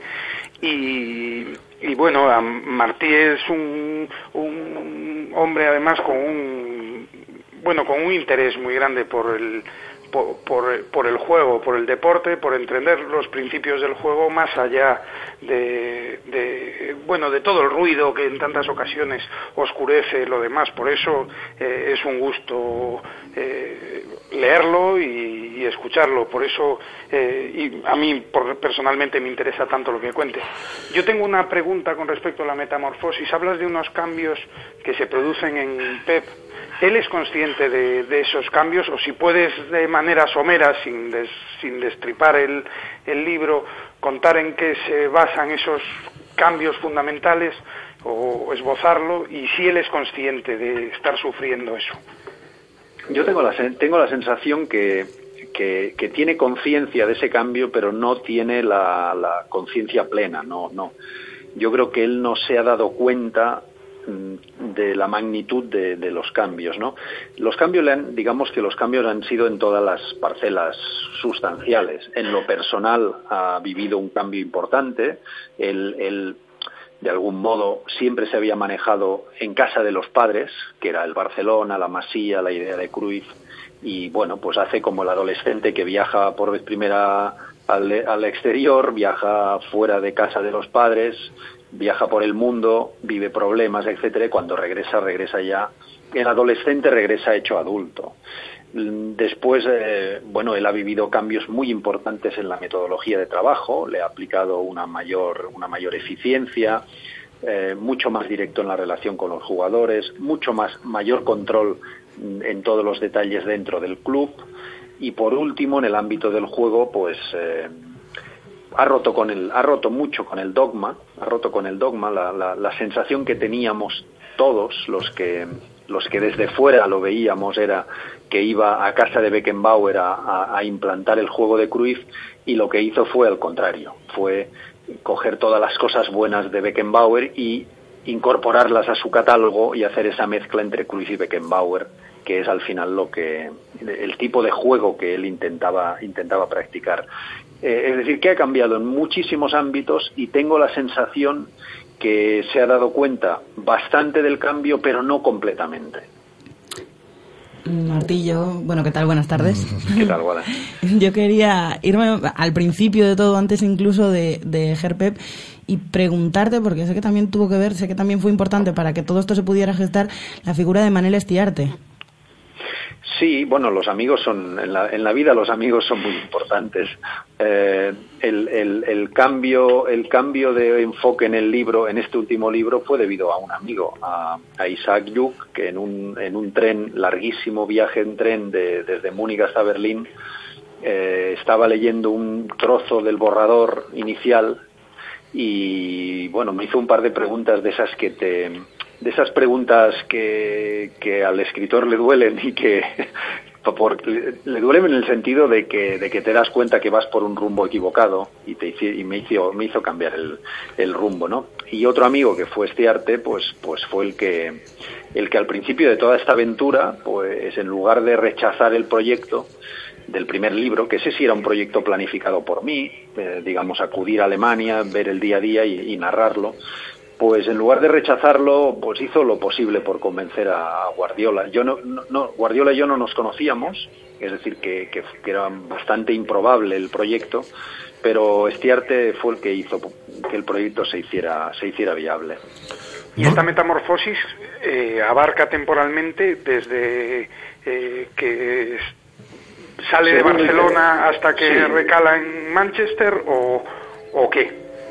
Sí, pero básicamente el segundo y tercer año de, de, de Múnich, porque el primer año de Múnich lo doy por lo doy por amortizado, lo doy por Ajá. explicado y, y, por tanto me, me, he centrado muchísimo más en segundo y tercer año, eh, pero evidentemente, claro, el digamos lo que es cambio y evolución en él, eh, sí, el punto de partida es cuando él marcha ya de Barcelona, se va, se va como gran entrenador consagrado, de hecho llega a Múnich como gran entrenador consagrado y, una de las referencias que explico en el libro es ese cambio de imagen, de, de su imagen del primer día que llega a Múnich respecto de su imagen el primer día que llega a Manchester. En Múnich llega una especie de, de casi de modelo, de modelo de pasarela, súper elegante, vestido con un chaleco de seis botones, camisa eh, perfectamente planchada, corbata granate, en fin, un modelo, un modelo italiano. Y, y, digamos cuando él llega a Manchester pues va con unos vaqueros, zapatillas deportivas, una camiseta de manga corta, sin afeitar, que me llama mucho la atención cuando cuando Sí, cuando comentas los detalles de si iba afeitado o si iba sin afeitar, sí. Claro, entonces eh, la, la- la presentación en Alemania es ante la junta directiva del Bayern y la prensa, la presentación en alemán, que nos deja todos en alemán, sí, la presentación en, en Manchester, sin embargo, es ante los fans que le reciben con la cerveza en la mano. Es decir, la simbología del cambio está en esas dos imágenes y, y son dos imágenes para mí muy contundentes que, reflejan esa metamorfosis. Y un, un entrenador, Martí, que mm, todo lo tenemos como un ganador nato, lo es, obviamente, es decir, mm, sin embargo, reitera que él aprende de las mm, derrotas y solo ha perdido un 10% de los partidos que sus equipos han, disputado y que reitera que él tiene que esforzarse más que el resto y tiene que trabajar más que el resto a la hora de- de conseguir objetivos, cuando la imagen que tenemos parece que, bueno, que todo le viene dado, ¿no? Y es todo lo contrario. Sí, es cierto, es, eh, re- lo que refleja es, es así. Em, él, él tiene un concepto de sí mismo diferente del que tenemos los demás. Es decir, bueno, yo me he esforzado mucho en los dos libros de, en no emplear un término que se utiliza muy a menudo, que es eh, Guardiola es un genio. Bueno, pues eh, he, he- he intentado, bueno, no, no he intentado, sino que he conseguido, algo he conseguido, no utilizar ese término en los dos libros y, y rechazarlo, porque, en primer lugar, porque yo no soy capaz de explicar quién es un genio y quién no, y en segundo, porque entiendo que su trayectoria todavía está en la mitad de la carrera y que debemos esperar hasta el final para valorarlo, si, si fue un genio o no lo fue. Pero en cualquier caso, lo que sí es rotundo es que él considera que su gran fuerza es el trabajo, no, no un talento que le viene dado por, por inspiración divina.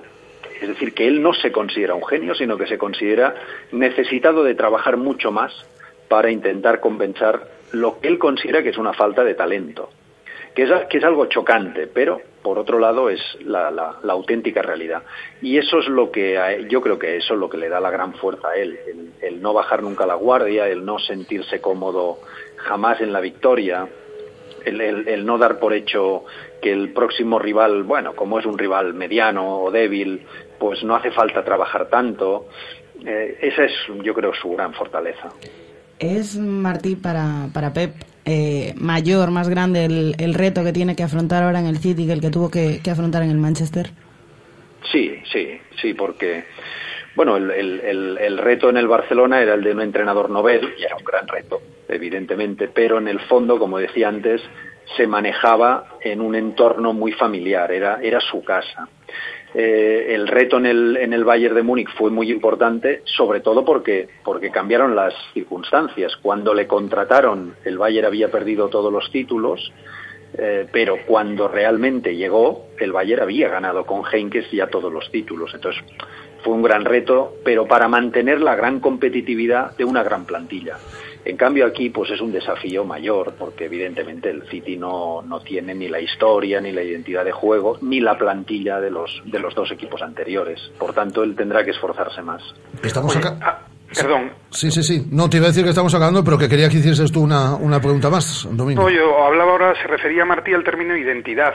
Y yo no sé si has hablado con Guardiola o no, de cómo ve el hecho de, de aquel Barcelona de que jugaba contra el eh, con- contra el Santos y contra el Santos o el Sao Paulo, no recuerdo cuál era, contra el equipo sí, de Santos. Neymar el Santos, que a excepción de Alves me parece que eran todos chicos de casa o prácticamente todos chicos de casa y aquel proyecto que él tenía eh, tan identitario en cuanto a juego, pero también en cuanto a, a origen, a base, a identificación no solamente del club con los jugadores, sino de los jugadores con el club.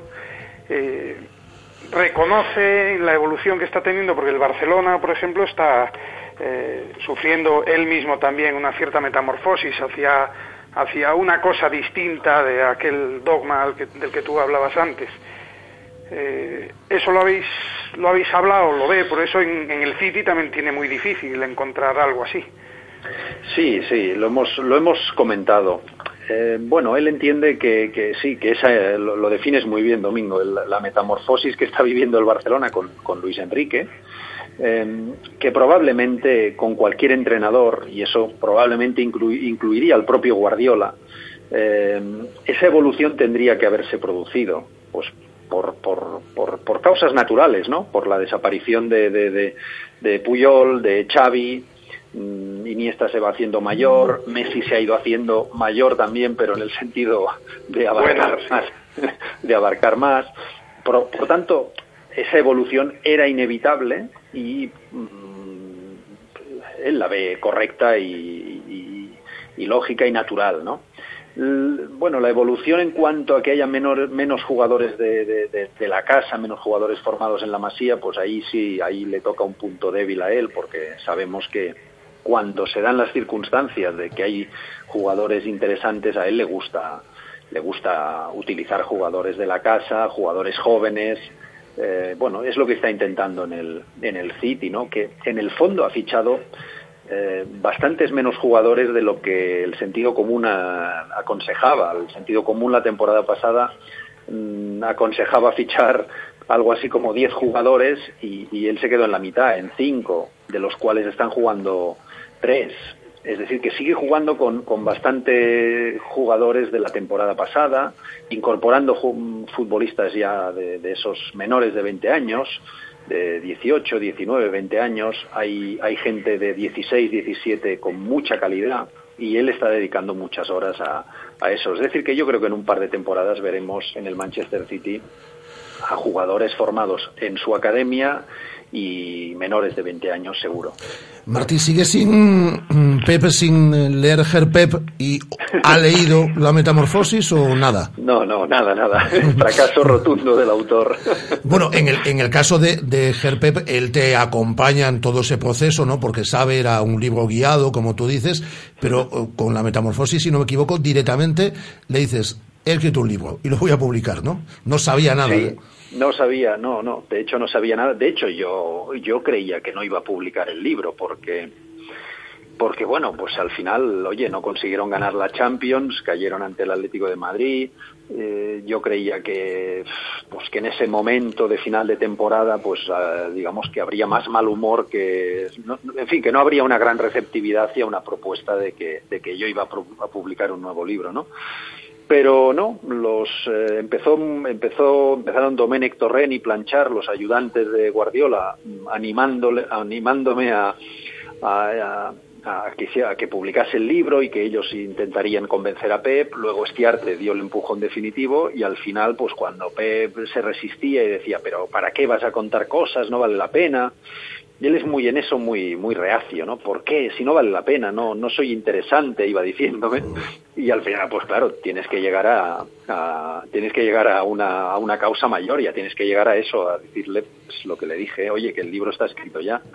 Y entonces es cuando ya pues le, puse contra la pared y dijo y dijo, bueno, haz lo que quieras, eh, que, que viene a ser el haz lo que quieras viene a ser un sí por su parte. Y, y si no, nos lo, nos lo tomamos así. Martí, yo antes de despedirte te quería preguntar, bueno, tú has estado eh, siguiendo a Pep en el, en el Bayern, ahora en el City, y, y la situación española eh, la conoces perfectamente. Quería preguntarte cómo ves la salud de la prensa deportiva eh, española en, en relación con, con la de estos países. Bueno, en relación con la de estos países no cambia excesivamente. Quizá con Alemania sí hay una, una separación muy grande entre prensa sensacionalista y prensa que podríamos denominar seria o más tradicional. En Alemania sí, en Inglaterra, eh, bueno, está un poco más mezclado. No, no, no hay unas grandes diferencias. Eh, bueno, ¿cómo lo veo? Pues lo veo mal, pero, pero tampoco, tampoco me gusta demasiado caer en el discurso permanente de lo mal que está la prensa y de lo mal que es el periodismo deportivo. Pues sí, evidentemente, hay muchos malos ejemplos, pero eh, si uno se fija, pues también hay muchísimos buenos ejemplos. Hay eh, en prensa, en radio y en televisión hay muy buenos ejemplos. Eh, es decir, que yo creo que es una cuestión también de que las personas individualmente, como, como sociedad, pues podemos elegir un camino, podemos elegir otro. Ahora mismo, insisto, hay muy malos ejemplos, pero por otro lado hay buenísimos ejemplos y yo me quedo con ellos. No, no quiero con eso decir tengo una gran esperanza, no, pero, pero sí hay, en fin, hay muchas, muchas playas en las que, y no, y no de ahogados, muchas playas en, la- en las que, en las que uno puede recalar en el periodismo actual y, y seguir gozando de, de- de buenas informaciones, de buenas entrevistas, de buenos reportajes. Ahora sí que te despido, pero estás trabajando en un tercer libro. A priori no es sobre Guardiola, sino que es sobre táctica, ¿no? Sí, estoy, llevo ya un año con, con, con ese proyecto de, digamos, de la evolución de la táctica en el fútbol desde 1860, que es una, pues son evoluciones muy, por un lado muy simples, por otro muy relacionadas con la cultura de los, de los pueblos, es decir, el, el pues yo qué sé, el individualismo victoriano eh, es el que provoca el juego directo inglés, la, solidaridad escocesa es el que provoca el juego de pases escoceses, en fin, eh, hay toda una serie de, de relaciones entre cultura, entre sociedad, eh, táctica en el fútbol, evoluciones. Y bueno, ese será, si Dios quiere, pues el próximo, el próximo libro. Buena pinta, ¿eh, Domingo? Sí, hacia 1985 te encontrarás al Celta de Bericho, marcando al hombre.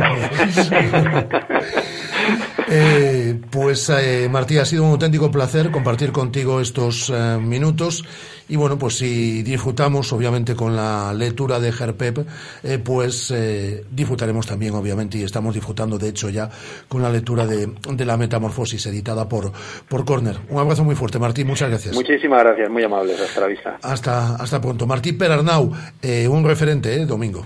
Sí, sí, sí. Tiene un blog además de fútbol que es eh, que es una lección cada día. Da gusto además como, como, como cuenta las cosas. Eh, Domingo, al final te dije que te iba a tener cinco minutos, pero dije, bueno, pues que haga alguna pregunta más y que se quede ya, y que se quede ya el rato. Es decir, esta intervención se cobra doble, que lo sepas. Vale, me parece, me parece bien. Ya nos pasas la factura. Ya no pasa la factura. Muy bien. Un abrazo, muchas gracias, eh, Domingo. Nada, un abrazo muy grande a vosotros. Un abrazo muy fuerte. Mira, Guada, mm, hoy ya te dije dónde te iba a llevar a comer. Y ahora te digo dónde te voy a llevar por la tarde. ¿eh? Hombre, a merendar. Te voy a llevar a merendar. Vamos a ver los partidos hoy de la Liga de Campeones. Si te parece, ¿sabes dónde los vamos a ver? Hombre, solo hay un sitio. Pues en Churrería Bretema, en la calle Fotógrafo Ángel Llanos número 12, en la zona de la Miñoca. Pedazo chocolate, pedazo churros, además ya refresco ahora por la tarde. ¿eh? Sí, sí, o sea, hay unas patatillas estupendas. Yo hasta ahora veía el fútbol con las patatillas, pero ya, metidos en el mes de noviembre y con el frío que hace hoy, me voy a tomar un chocolate con churros. ¿Un chocolate vamos, Un chocolate con churros. Ah, un chocolate caliente. Chocolate caliente con churros. Hombre, el chocolate está, se, se toma caliente y con unos churros maravillosos. Pues eh, Churrería Bretema y nos vamos a merendar esta tarde Guada y yo, va a ver los partidos de la Liga de Campeones y demás. Y ahora abrimos, en un instante estamos co- con Noelio Otero, pero abrimos las líneas telefónicas 986-436-838, 986-436-838 y 986-436-6693, 986-436-6693. Tenemos La gente tres rapidísima. invitaciones en dobles, tres invitaciones en dobles para el eh, Celta Granada de este próximo domingo. La primera oyente se llama Hola Lorena, Hola, buenos días. ¿qué tal? ¿Cómo estás? Bien, deseando que empiece el partido el jueves ya. Ah, tú ya Madre piensas mía. eh, bien, pero te vamos a regalar para el partido el domingo. Ya, ya, sí, sí. Pero tú quieres que empiece el partido el jueves. Has estado atenta al programa, ¿eh? porque hoy hemos retrasado ahí la llamada, pero ha sido muy interesante la entrevista con Martín Perarnau, no me digas, ¿eh? Sí, me gusta escucharlo. Ah, Bien, bien, bien. Ahí hablando sobre Pepe Guardiola y sobre el libro La Metamorfosis. Bueno, pues eh, tienes eh, una invitación doble ya para ti. Mira, no te preguntamos nada. Tienes una invitación doble para el Celta Granada, pero me gustaría que opinases relacionado con el Celta sobre lo que te dé la gana, Lorena. Pues, por ejemplo, sobre las rotaciones, que yo creo que tiene jugadores profesionales para no hacer tantas y que algunos están directos en el banquillo y se merecen también más oportunidades. Muy bien, pues esa es tu opinión, Lorena. Tienes invitación doble para el Celta Granada, ¿vale? Oye, si te gracias. llama la gente del EGM las 24 horas del día, Radio Marca Vigo, ¿vale? Gracias. Venga, adiós, Lorena. Hola, Alberto, ¿qué tal? Muy buenas. Hola, buenas. Bueno, pues puedes opinar de lo que te dé la gana también. Tienes la invitación doble, ¿eh, Alberto. Vale, muchas gracias. Mira, eh, yo quería decir eh, sobre, sobre lo de los árbitros, ya debería haber opinado desde hace mucho tiempo. Es más, desde que estaba en el Celta en segunda la temporada de que nos subimos en Granada, ya nos llevan vacilando, pero bueno, ya, yo no, bueno, incluso antes, o sea, ya es una cosa de ADN del Celta. Como los, los, como los, los, los- las faltas que no que no, no sabe jugar a balón parado. Pues eso es igual, o sea, nos llevan vacilados de toda la vida. Bueno, pues Alberto, esa es tu opinión. Perfecto. Eh, Tiene la invitación doble, ¿eh? Vale, muchas Oye, gracias. ya no hace falta que te lo diga, ¿eh? Las 24 horas, ¿eh? Si te llaman Las el 24 EGB. Venga, hasta luego. Gracias, Hasta luego. Alberto. Javier es el último oyente que se lleva hoy la invitación doble para el Celta eh, Granada de este domingo. Hola, Javier, ¿qué tal? Hola, buenas tardes. Buenas tardes. Eh, la invitación doble ya la tienes. Eh, ahora lo que me gustaría es que opinases sobre lo que te dé la gana, relacionado con el Celta o sobre lo que quieras, ¿eh? Bueno, vamos a ver, relacionado con el Celta, sobre el tema del partido del otro día, bueno, no tenemos que ser victimistas, no tenemos que ir de víctimas, tenemos equipo para ganar y bueno, los árbitros a veces se aciertan y a veces no. Entonces, por parte del club hacer la reclamación, como comentaba Domingo y comentaban tus contertulios, creo que no va a llevar a nada. Y como también decías tú, igual nos cogen la matrícula. Entonces, lo mejor es estar quietecitos y jugar como sabemos y nada más. Básicamente eso. Muy bien, pues eh, Albert, eh, Javier, perdón, eh, Javier, tienes la invitación doble para el Celta Granada. Muchas gracias y si te llaman Perfecto. del EGM ya sabes, ¿vale? Perfecto, muchas gracias. Gracias a ti, nuestros eh, oyentes que se llevan hoy invitaciones en dobles para el Celta Granada y esta eh, ya no se puede llevar la entradas para el Celta Granada. Bueno, si quiere le hacemos ahí, eh, le buscamos la forma para conseguirle unas entradas. Esta es nuestra Noelia Otero. Hola, Noé, ¿qué tal? Muy buenas. Hola, Rafa, ¿qué tal? Muy buenas tardes. Tuve, eh, Guada, el placer ahí de cenar con Noé el, el- el pasado viernes, que hacía, nos hablábamos mucho, pero hacía tiempo que no nos veíamos. Y a mí me hizo mucha ilusión encontrarme con, con Noé el pasado viernes. Yo me acuerdo de un día que aquí con Nuria prometieron cocinar, nos quedar un día, hacer una comida. Sí, sí, algo- Es verdad, es Sí, verdad. sí, es verdad, es verdad. Yo no me olvido. O sea, pues mesas que se las lleve el viento, no me ya sabes. olvido. Pero bueno, espero que la veamos el próximo día 9 Sí, en, la, hombre, en, la, en la supuesto. cena de la radio, que yo ya se lo, que ya se lo he dicho. Por cierto, Noé, que estuvo muy ocupada la semana pasada, no solo con el programa, el programón que está preparando para la televisión de Alicia, sino porque estuvo presentando varios actos. Y uno de ellos, Noé, relacionado con el deporte. Relacionado con el mundo del, del deporte. Deporte universitario. La gala del deporte universitario de la Universidad de Vigo, que este año se hizo en eh, Ourense, porque bueno, va rotando Sí. en las ciudades donde están los tres campus, Ourense, Vigo y Pontevedra. Y es una gala que me encanta porque se premian eh, valores que tienen que ver con el deporte, pero también con el esfuerzo académico, algo que, que yo me empeño también en decir que no está reñido, ¿no? Eh, ¿Cuántas veces se ha entrevistado algún deportista de élite, sobre todo hablamos de fútbol, y muchas veces se cuenta aquello de que nada, como me dedica al deporte, bueno, pues ya no, no estudié. Cada vez, eh, bueno, pues son más eh, los ejemplos de, futbolistas que llegan allá arriba, pero que además no, no descuidan su, su vida académica, pero igual que hablamos del fútbol, que es un poco lo más eh, mediático, la Universidad de Vigo tiene grandes deportistas y luego ya están los cracks de los mega crack, que son los que se llevan ese premio de la excelencia, que son los que tienen un currículum académico con el que se le cae la baba a cualquier padre y luego además encima son buenos en, en el deporte. Es decir, son los chavales a los que hay que premiar e, e incentivar para, para que sigan eh, trabajando y además contamos con un padrino de lujo con el que me encanta coincidir y últimamente llevan varias veces que fue Chano Rodríguez. Es un ejemplo para todos nosotros. Queremos mucho también nosotros a Chano, que nos visita además con eh, regularidad. Y el sábado estuviste presentando los premios de la crítica. Los premios de, de la crítica, premios en este caso Que por también cierto, perdo- necesarios, perdóname, claro. eh, perdóname, Noé, pido disculpas porque estaba invitado yo esos, a esos eh, premios y mm, los sábados son días eh, liosos y, y demás. después de la cena de la prensa No, el viernes más. eh, no. dímelo a mí, Eh, dímelo a mí. ah, bueno, a ti, a ti sí que te lo digo, que yo vi fotos por la mañana, al mediodía ya de Noé presentando resplandeciente, y digo yo, pero si ha estado... Bueno, resplandeciente, resplandeciente. Resplandeciente, resplandeciente, Sí, Noé, resplandeciente. Sí, sí, digo yo, pero si hasta hace un rato estábamos nosotros con Noé y ahí está, y ahí está presentando. Pues eh, pido disculpas que ya lo hice con ellos, que no puedo así tipo, los sábados son días complicados. Ya eh, había anunciado que no iba a estar antes de la cena, eh, que nadie piense que había Sí. dicho que sí, que luego a última hora me caí. No, porque la cena fue después, ¿cierto? Se planificó después. Menudo éxito de convocatoria, ¿eh? Sí, sí, Vernos sí, sí, todos sí, ahí, sí, ¿eh? Qué buen rollo hay en la prensa viguesa, que la gente tiene que, que tiene que saber. Mola ¿no? mucho la prensa viguesas, sí señora. Sí, más que tendríamos que hacer. Bueno, pues como estábamos hablando de, de premios y de cosas, voy a unar un poquito el, el deporte, ya que hablábamos de la gala del deporte, que estamos en, en Radio Marca, eh, y el programa que estoy preparando actualizados ahora mismo para la televisión de, de Galicia, que cada semana eh, tratará, los estamos grabando, recuerdo, eh, pues de un tema en concreto, y hay uno que va a hablar de vidas transfronterizas, que sabemos mucho de ello aquí en el sur de, de Galicia. Y vamos a, a dedicar un espacio importante a las jugadoras gallegas que salieron del Olivo y que ahora están jugando en el Sporting de, de Braga. Sin desvelar nada, yo aprovecho para insistir una vez más en algo de lo que yo creo que se habla muy poco. Y es eh, teniendo el talento, la calidad que hay, jugadoras que por 30 euros pues eh, consiguieron ascensos a, Superliga, que el Real Club de Vigo no se anime a tener un equipo femenino me parece una auténtica vergüenza. Ponemos el grito en el cielo por el estadio, por la posible venta, por mil cosas constantemente, por si va, se va este jugador, si no, pues algo que hay que reivindicar y, y, con más frecuencia es que el Real Club Celta de Vigo, ya que tiene, eh, bueno, pues la solvencia que tiene hoy, hoy en día y afortunadamente, bueno, pues eh, para mí una de sus páginas oscuras es que no haya una verdadera apuesta por el deporte femenino y en este caso por tener también su sección femenina de fútbol como ha hecho el Sporting Braga llevándose a esas cinco jugadoras que estaban en, en el Olivo. Toda la razón del mundo, Noé. Y por ejemplo, el Deportivo de La Coruña ahí nos ha tomado la delantera y este y desde este año tiene su equipo femenino de fútbol. El Celta lo debería tener desde hace un montón de años, pero parece que no les interesa. Además de que tendrían trabajo hecho, ¿no? Con, con, el que se ha venido haciendo en los últimos años claro, desde claro. una federación de peñas, que al final no deja de ser una federación de peñas, ellos lo han reconocido con un esfuerzo tremendo, pero que no pueden gestionar a nivel profesional eh, eh, con la ambición que, que, merece un equipo de, de fútbol, con, con el, el, talento y la calidad que han pasado y que pasan por el olivo. Al Celta no le cuesta nada, ¿sabes lo que pasa? Que no tiene muchas ganas de hacerlo, por desgracia no ninguna, y lamentablemente. Ni ninguna. Absolutamente ninguna. Hablamos la semana que viene y te vemos el día 9 otra vez, ¿eh? Sí, sí, claro que sí. Y ya procuraré no tener ningún ah, el día evento ni trabajo el día siguiente. Que, que, que, no para esta mujer. Un beso muy fuerte, ¿no? Un besazo a todos, chao. Noelia Otero, que está con nosotros todos los martes. Y ahora viene otra buena amiga. Además, eh, ya hoy, está aquí, de hecho. Hoy es el día de la música, ¿no? Eso nos ha dicho.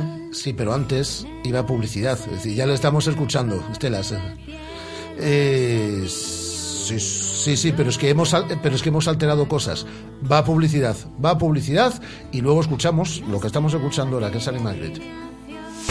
Radio Marca. 15 años haciendo afición.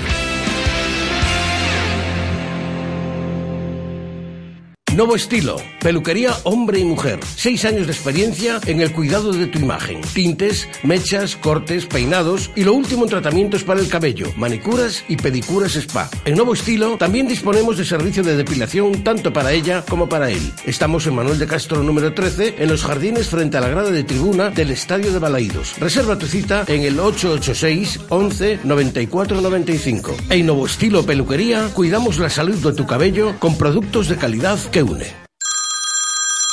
Hola Luis, ¿tomamos algo? Nos vamos directamente a El Pinchito. Tienes las cañas a 1,50€ y con cada consumición te ponen 6 pinchos de calidad. Además, los días de fútbol en Balaídos, las cañas son a 1 euro y el boc a 2 euros, con pinchos de jamón de pata negra. Y para desayunar, El Pinchito te pone cafés a 0,80 y el café con leche con croissant casero por solo 1,50. El Pinchito, en Avenida de Portanet 20, Vigo. ¿Te gustan las carreras de obstáculos? ¿Quieres conocer tus límites?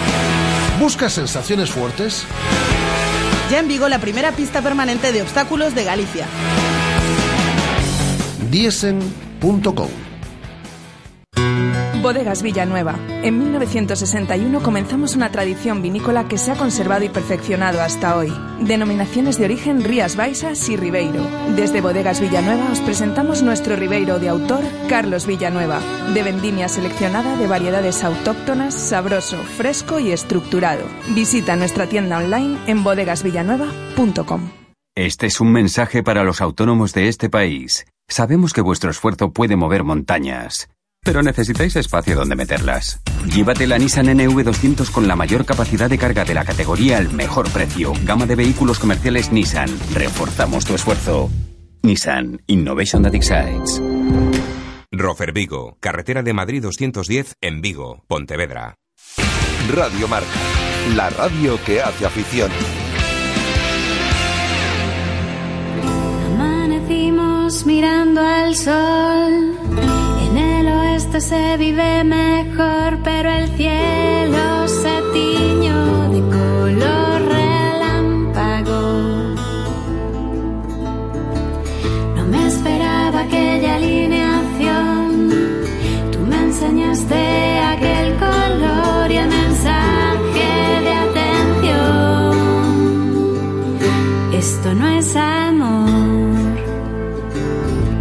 Te hiciste canción,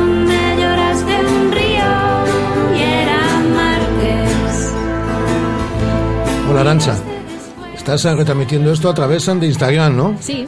No? A ver qué tal sale ahora que está esto de las retransmisiones en directo. La pena es que no se quedan guardadas. Después no vamos a poderlo volver a ver. Ah, bueno, pues nada.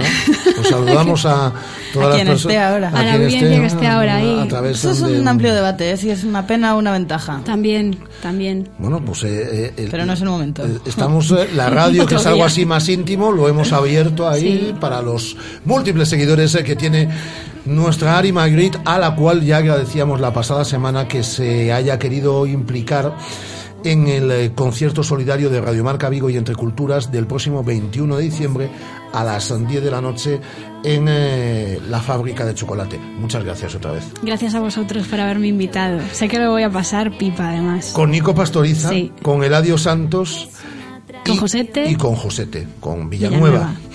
Eh, lo vamos a pasar bien, ¿eh? Lo vamos a pasar en grande y además, bueno, por la mejor de las causas. Así que Eh, Este tema había sonado aquí, puede ser, pero en directo. en directo. Puede ser. Y ahora Mm. está grabadísimo todo. Está grabado, además con, con- bueno, unos coros de lujo. Eladio, Eladio sí, Santos, y unos arreglos el también día. de Eladio, sí, sí. Hay que sacar el disco ahora.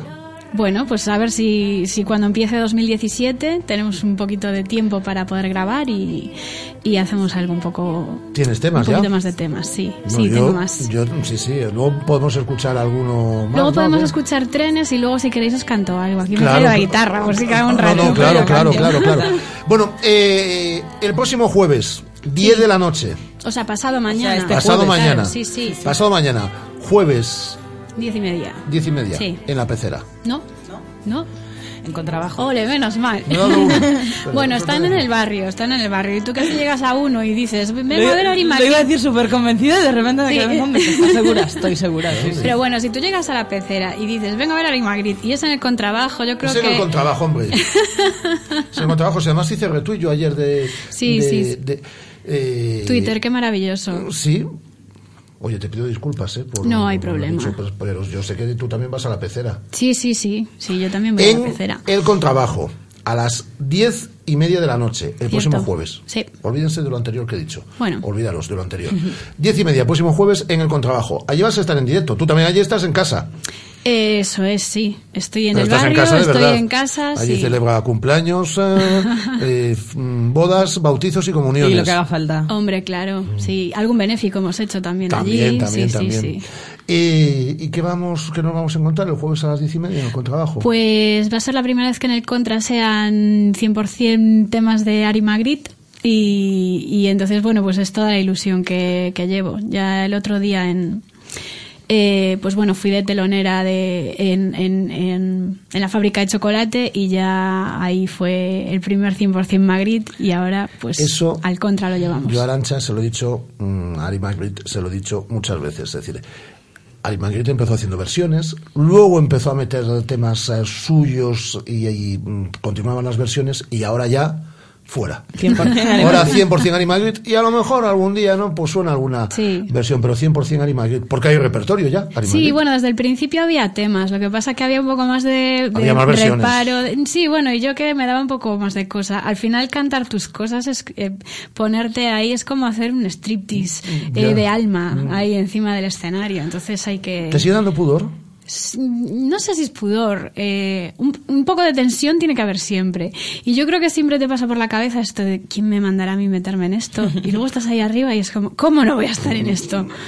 Es maravilloso. Eh, y ha seguido tocando, ¿eh? Durante estos últimos meses, además de, mm, de forma continuada. Sí, señor. Eh, va saliendo, va saliendo todo.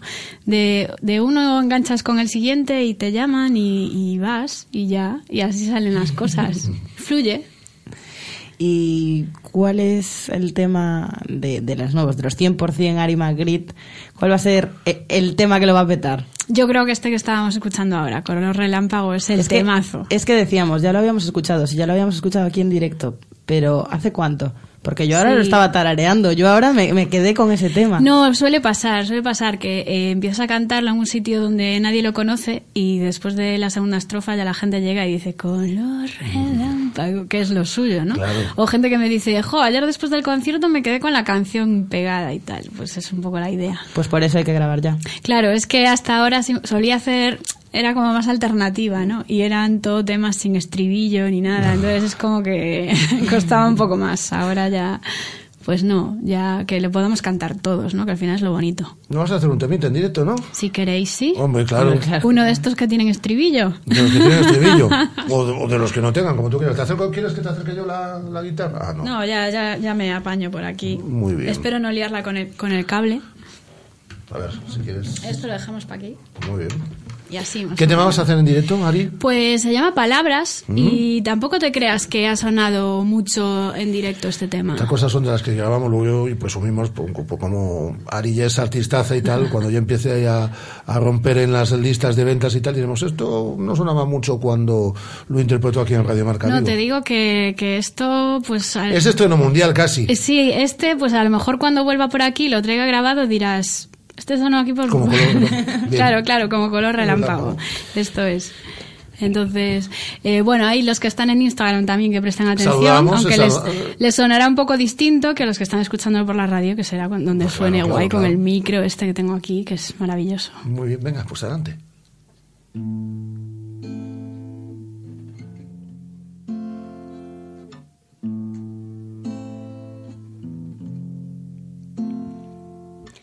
Mírame a los ojos y responde a mis porqués. Ya no hay nada que retenga nuestras almas. Todo fue tan raro que no sé ni cómo fue, pero fue. Ya no queda nada. Mírate bien. Ya no hay más que hacer, ya no sabes ni mirarme a la cara. Mírame bien, es la última vez. Las palabras no quisieron pronunciarse ni caer, ni caer.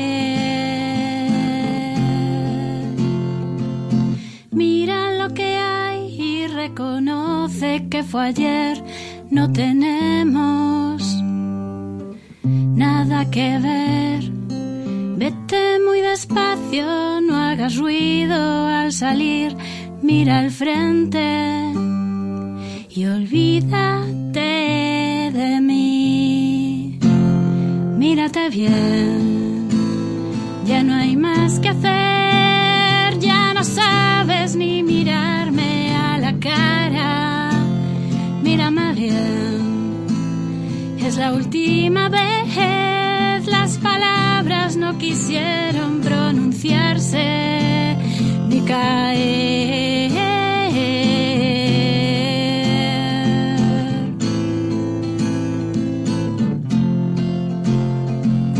Mírame a los ojos y responde a mis porqués. Ya no hay nada que hacer.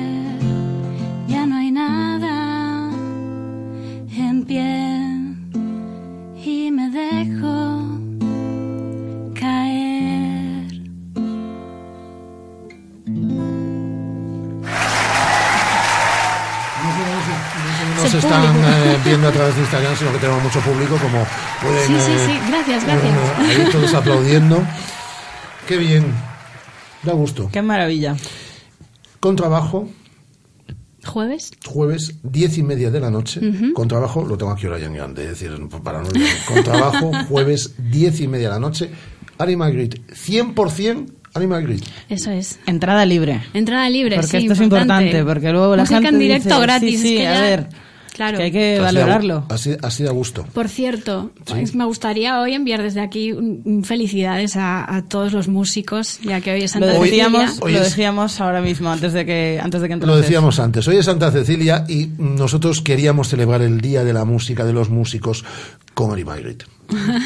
¿Con quién mejor, no? que es, no- es una de nuestras eh, artistas residentes, yo siempre se, se lo digo. Muchas por, gracias. por eso va a estar el próximo jueves, día 21, con sus amigos, porque son amigos de ella todos.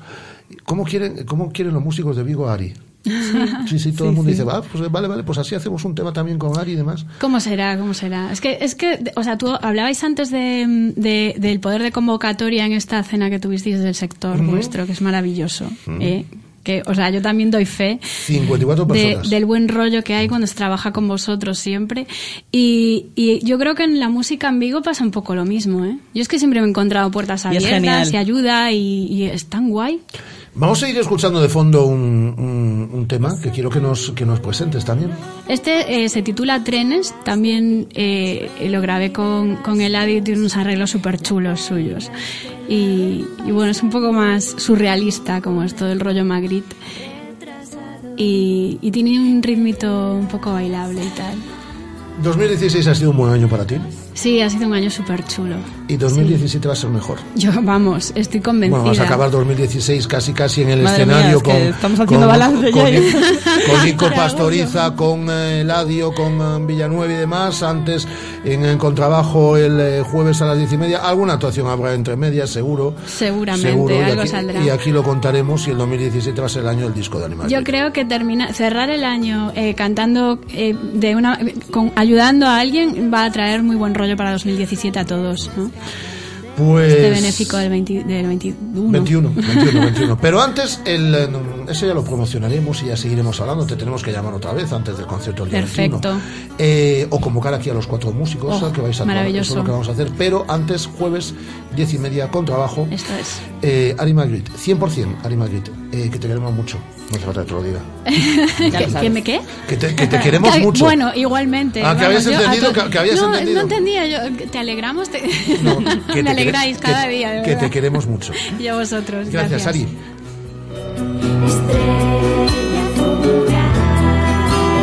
tormenta de verano. Radio Marca. 15 años haciendo afición.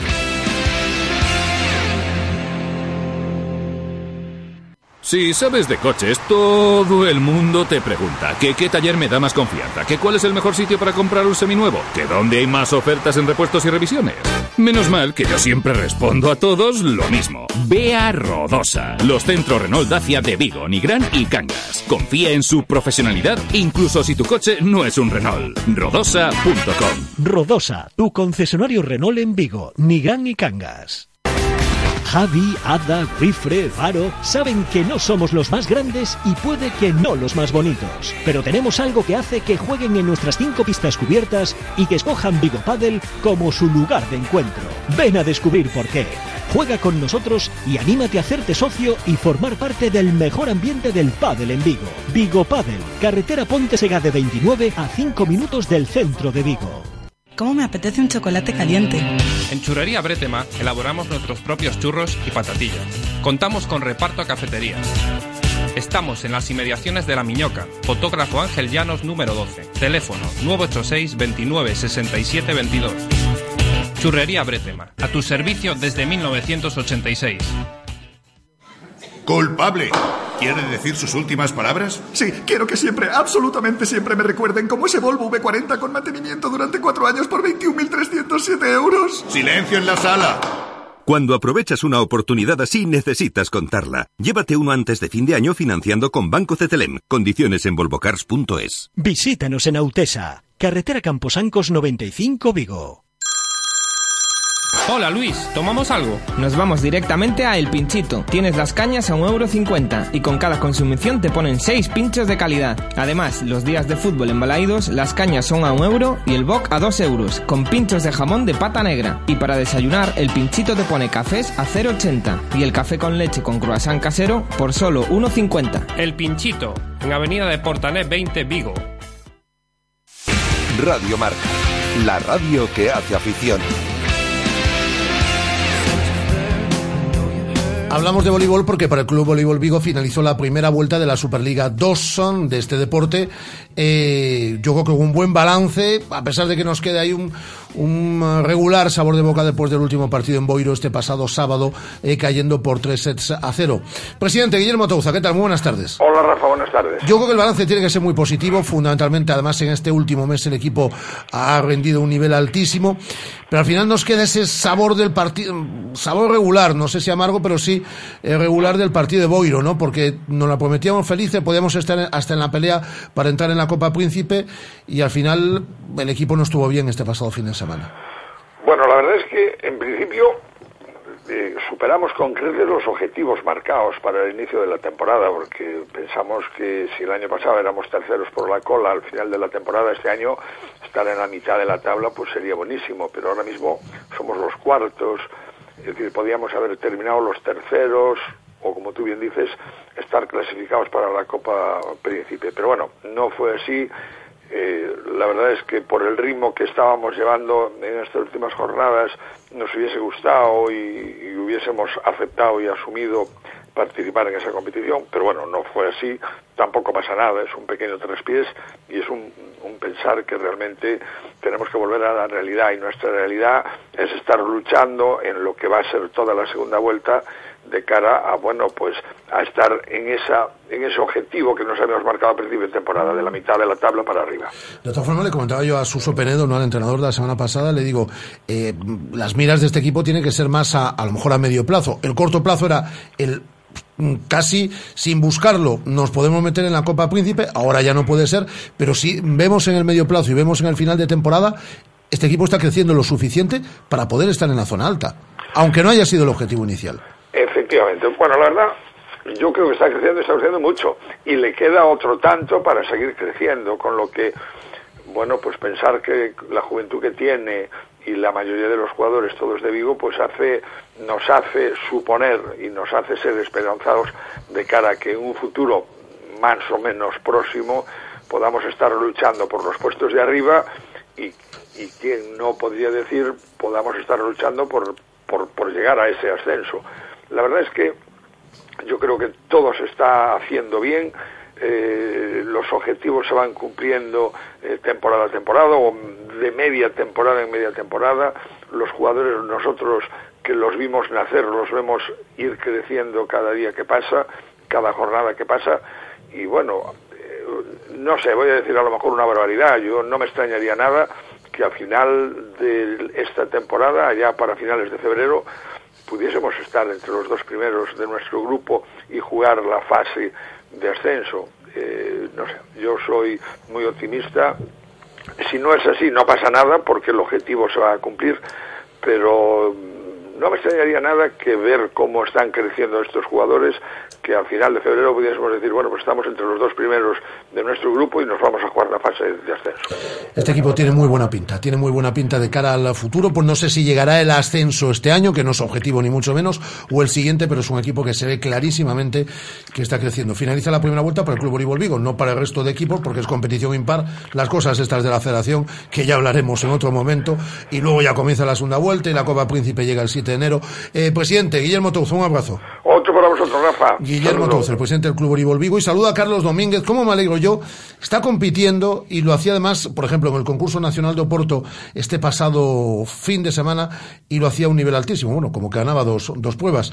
Eh, hola Carlos, ¿qué tal? Muy buenas. Hola, buenas tardes. Pues has vuelto ahí y has vuelto bien. Pues sí, poco, poco a poco parece que los caballos y yo nos vamos encontrando mejor. Y bueno, eh, son caballos más jóvenes y que, bueno, eh, pues este fin de semana la verdad es que empiezan ya a estar en las primeras posiciones, que es lo que estamos buscando. Es una demostración, Carlos, de que todo el trabajo está dando sus frutos. Sí, siempre como en cualquier deporte o cualquier eh, forma profesional, eh, lo que tenemos es que nunca desvanecernos y si no tenemos lesiones, pues esforzarse, aplicar el método que uno considere y darle el tiempo para que para que vengan los buenos resultados. Doblete en este concurso eh, nacional de Oporto, era tu segunda prueba internacional y ahora tienes por delante Aveiro y el Algarve, ¿no? Pues sí, ahora tenemos un pequeño parón hasta eh, ya que no tengo tampoco caballos de, del nivel que necesitaba, pues son jóvenes que ojalá que lleguen a ese nivel, porque ahora el día 8, y 9 y 10, o no, 9, 10 y 11 es la Copa del Mundo en La Coruña, la, prueba que teníamos antes en la ciudad de Vigo, pues después de siete años, pues lo ha conseguido la ciudad de La Coruña. Y no voy a participar, estaré allí presente, pero no participaré, pues, dado que no tengo caballos para ese nivel, pero eh, después en enero, ya la segunda semana, justo el fin de semana después de Reyes, estarán tres semanas los caballos en, en Aveiro, que se llama la Ria Tour, tres concursos internacionales, y de ahí nos trasladaremos, si no hay ninguna lesión y va todo bien, a Vilamoura, en el Algarve de Portugal, ya para eh, hacer la temporada, para empezar la temporada en pista abierta. Por Aveiro seguirá siendo indoor, pista cubierta, y ya después en Vilamora empezaremos lo que es la temporada en pista abierta. Pues aquí te seguiremos la pista, Carlos, y me alegro que te vayan también las, las cosas. Un abrazo fuerte. Muchas gracias, igualmente. Carlos Domínguez, a nuestro jinete, pues ponemos el punto final. A las 7 llegan los de Marca Player, eh, Guada, y nosotros volvemos mañana a partir de la una del mediodía. Hasta luego, Guada, hasta luego, Estela. La radio sigue. Un placer. Adiós.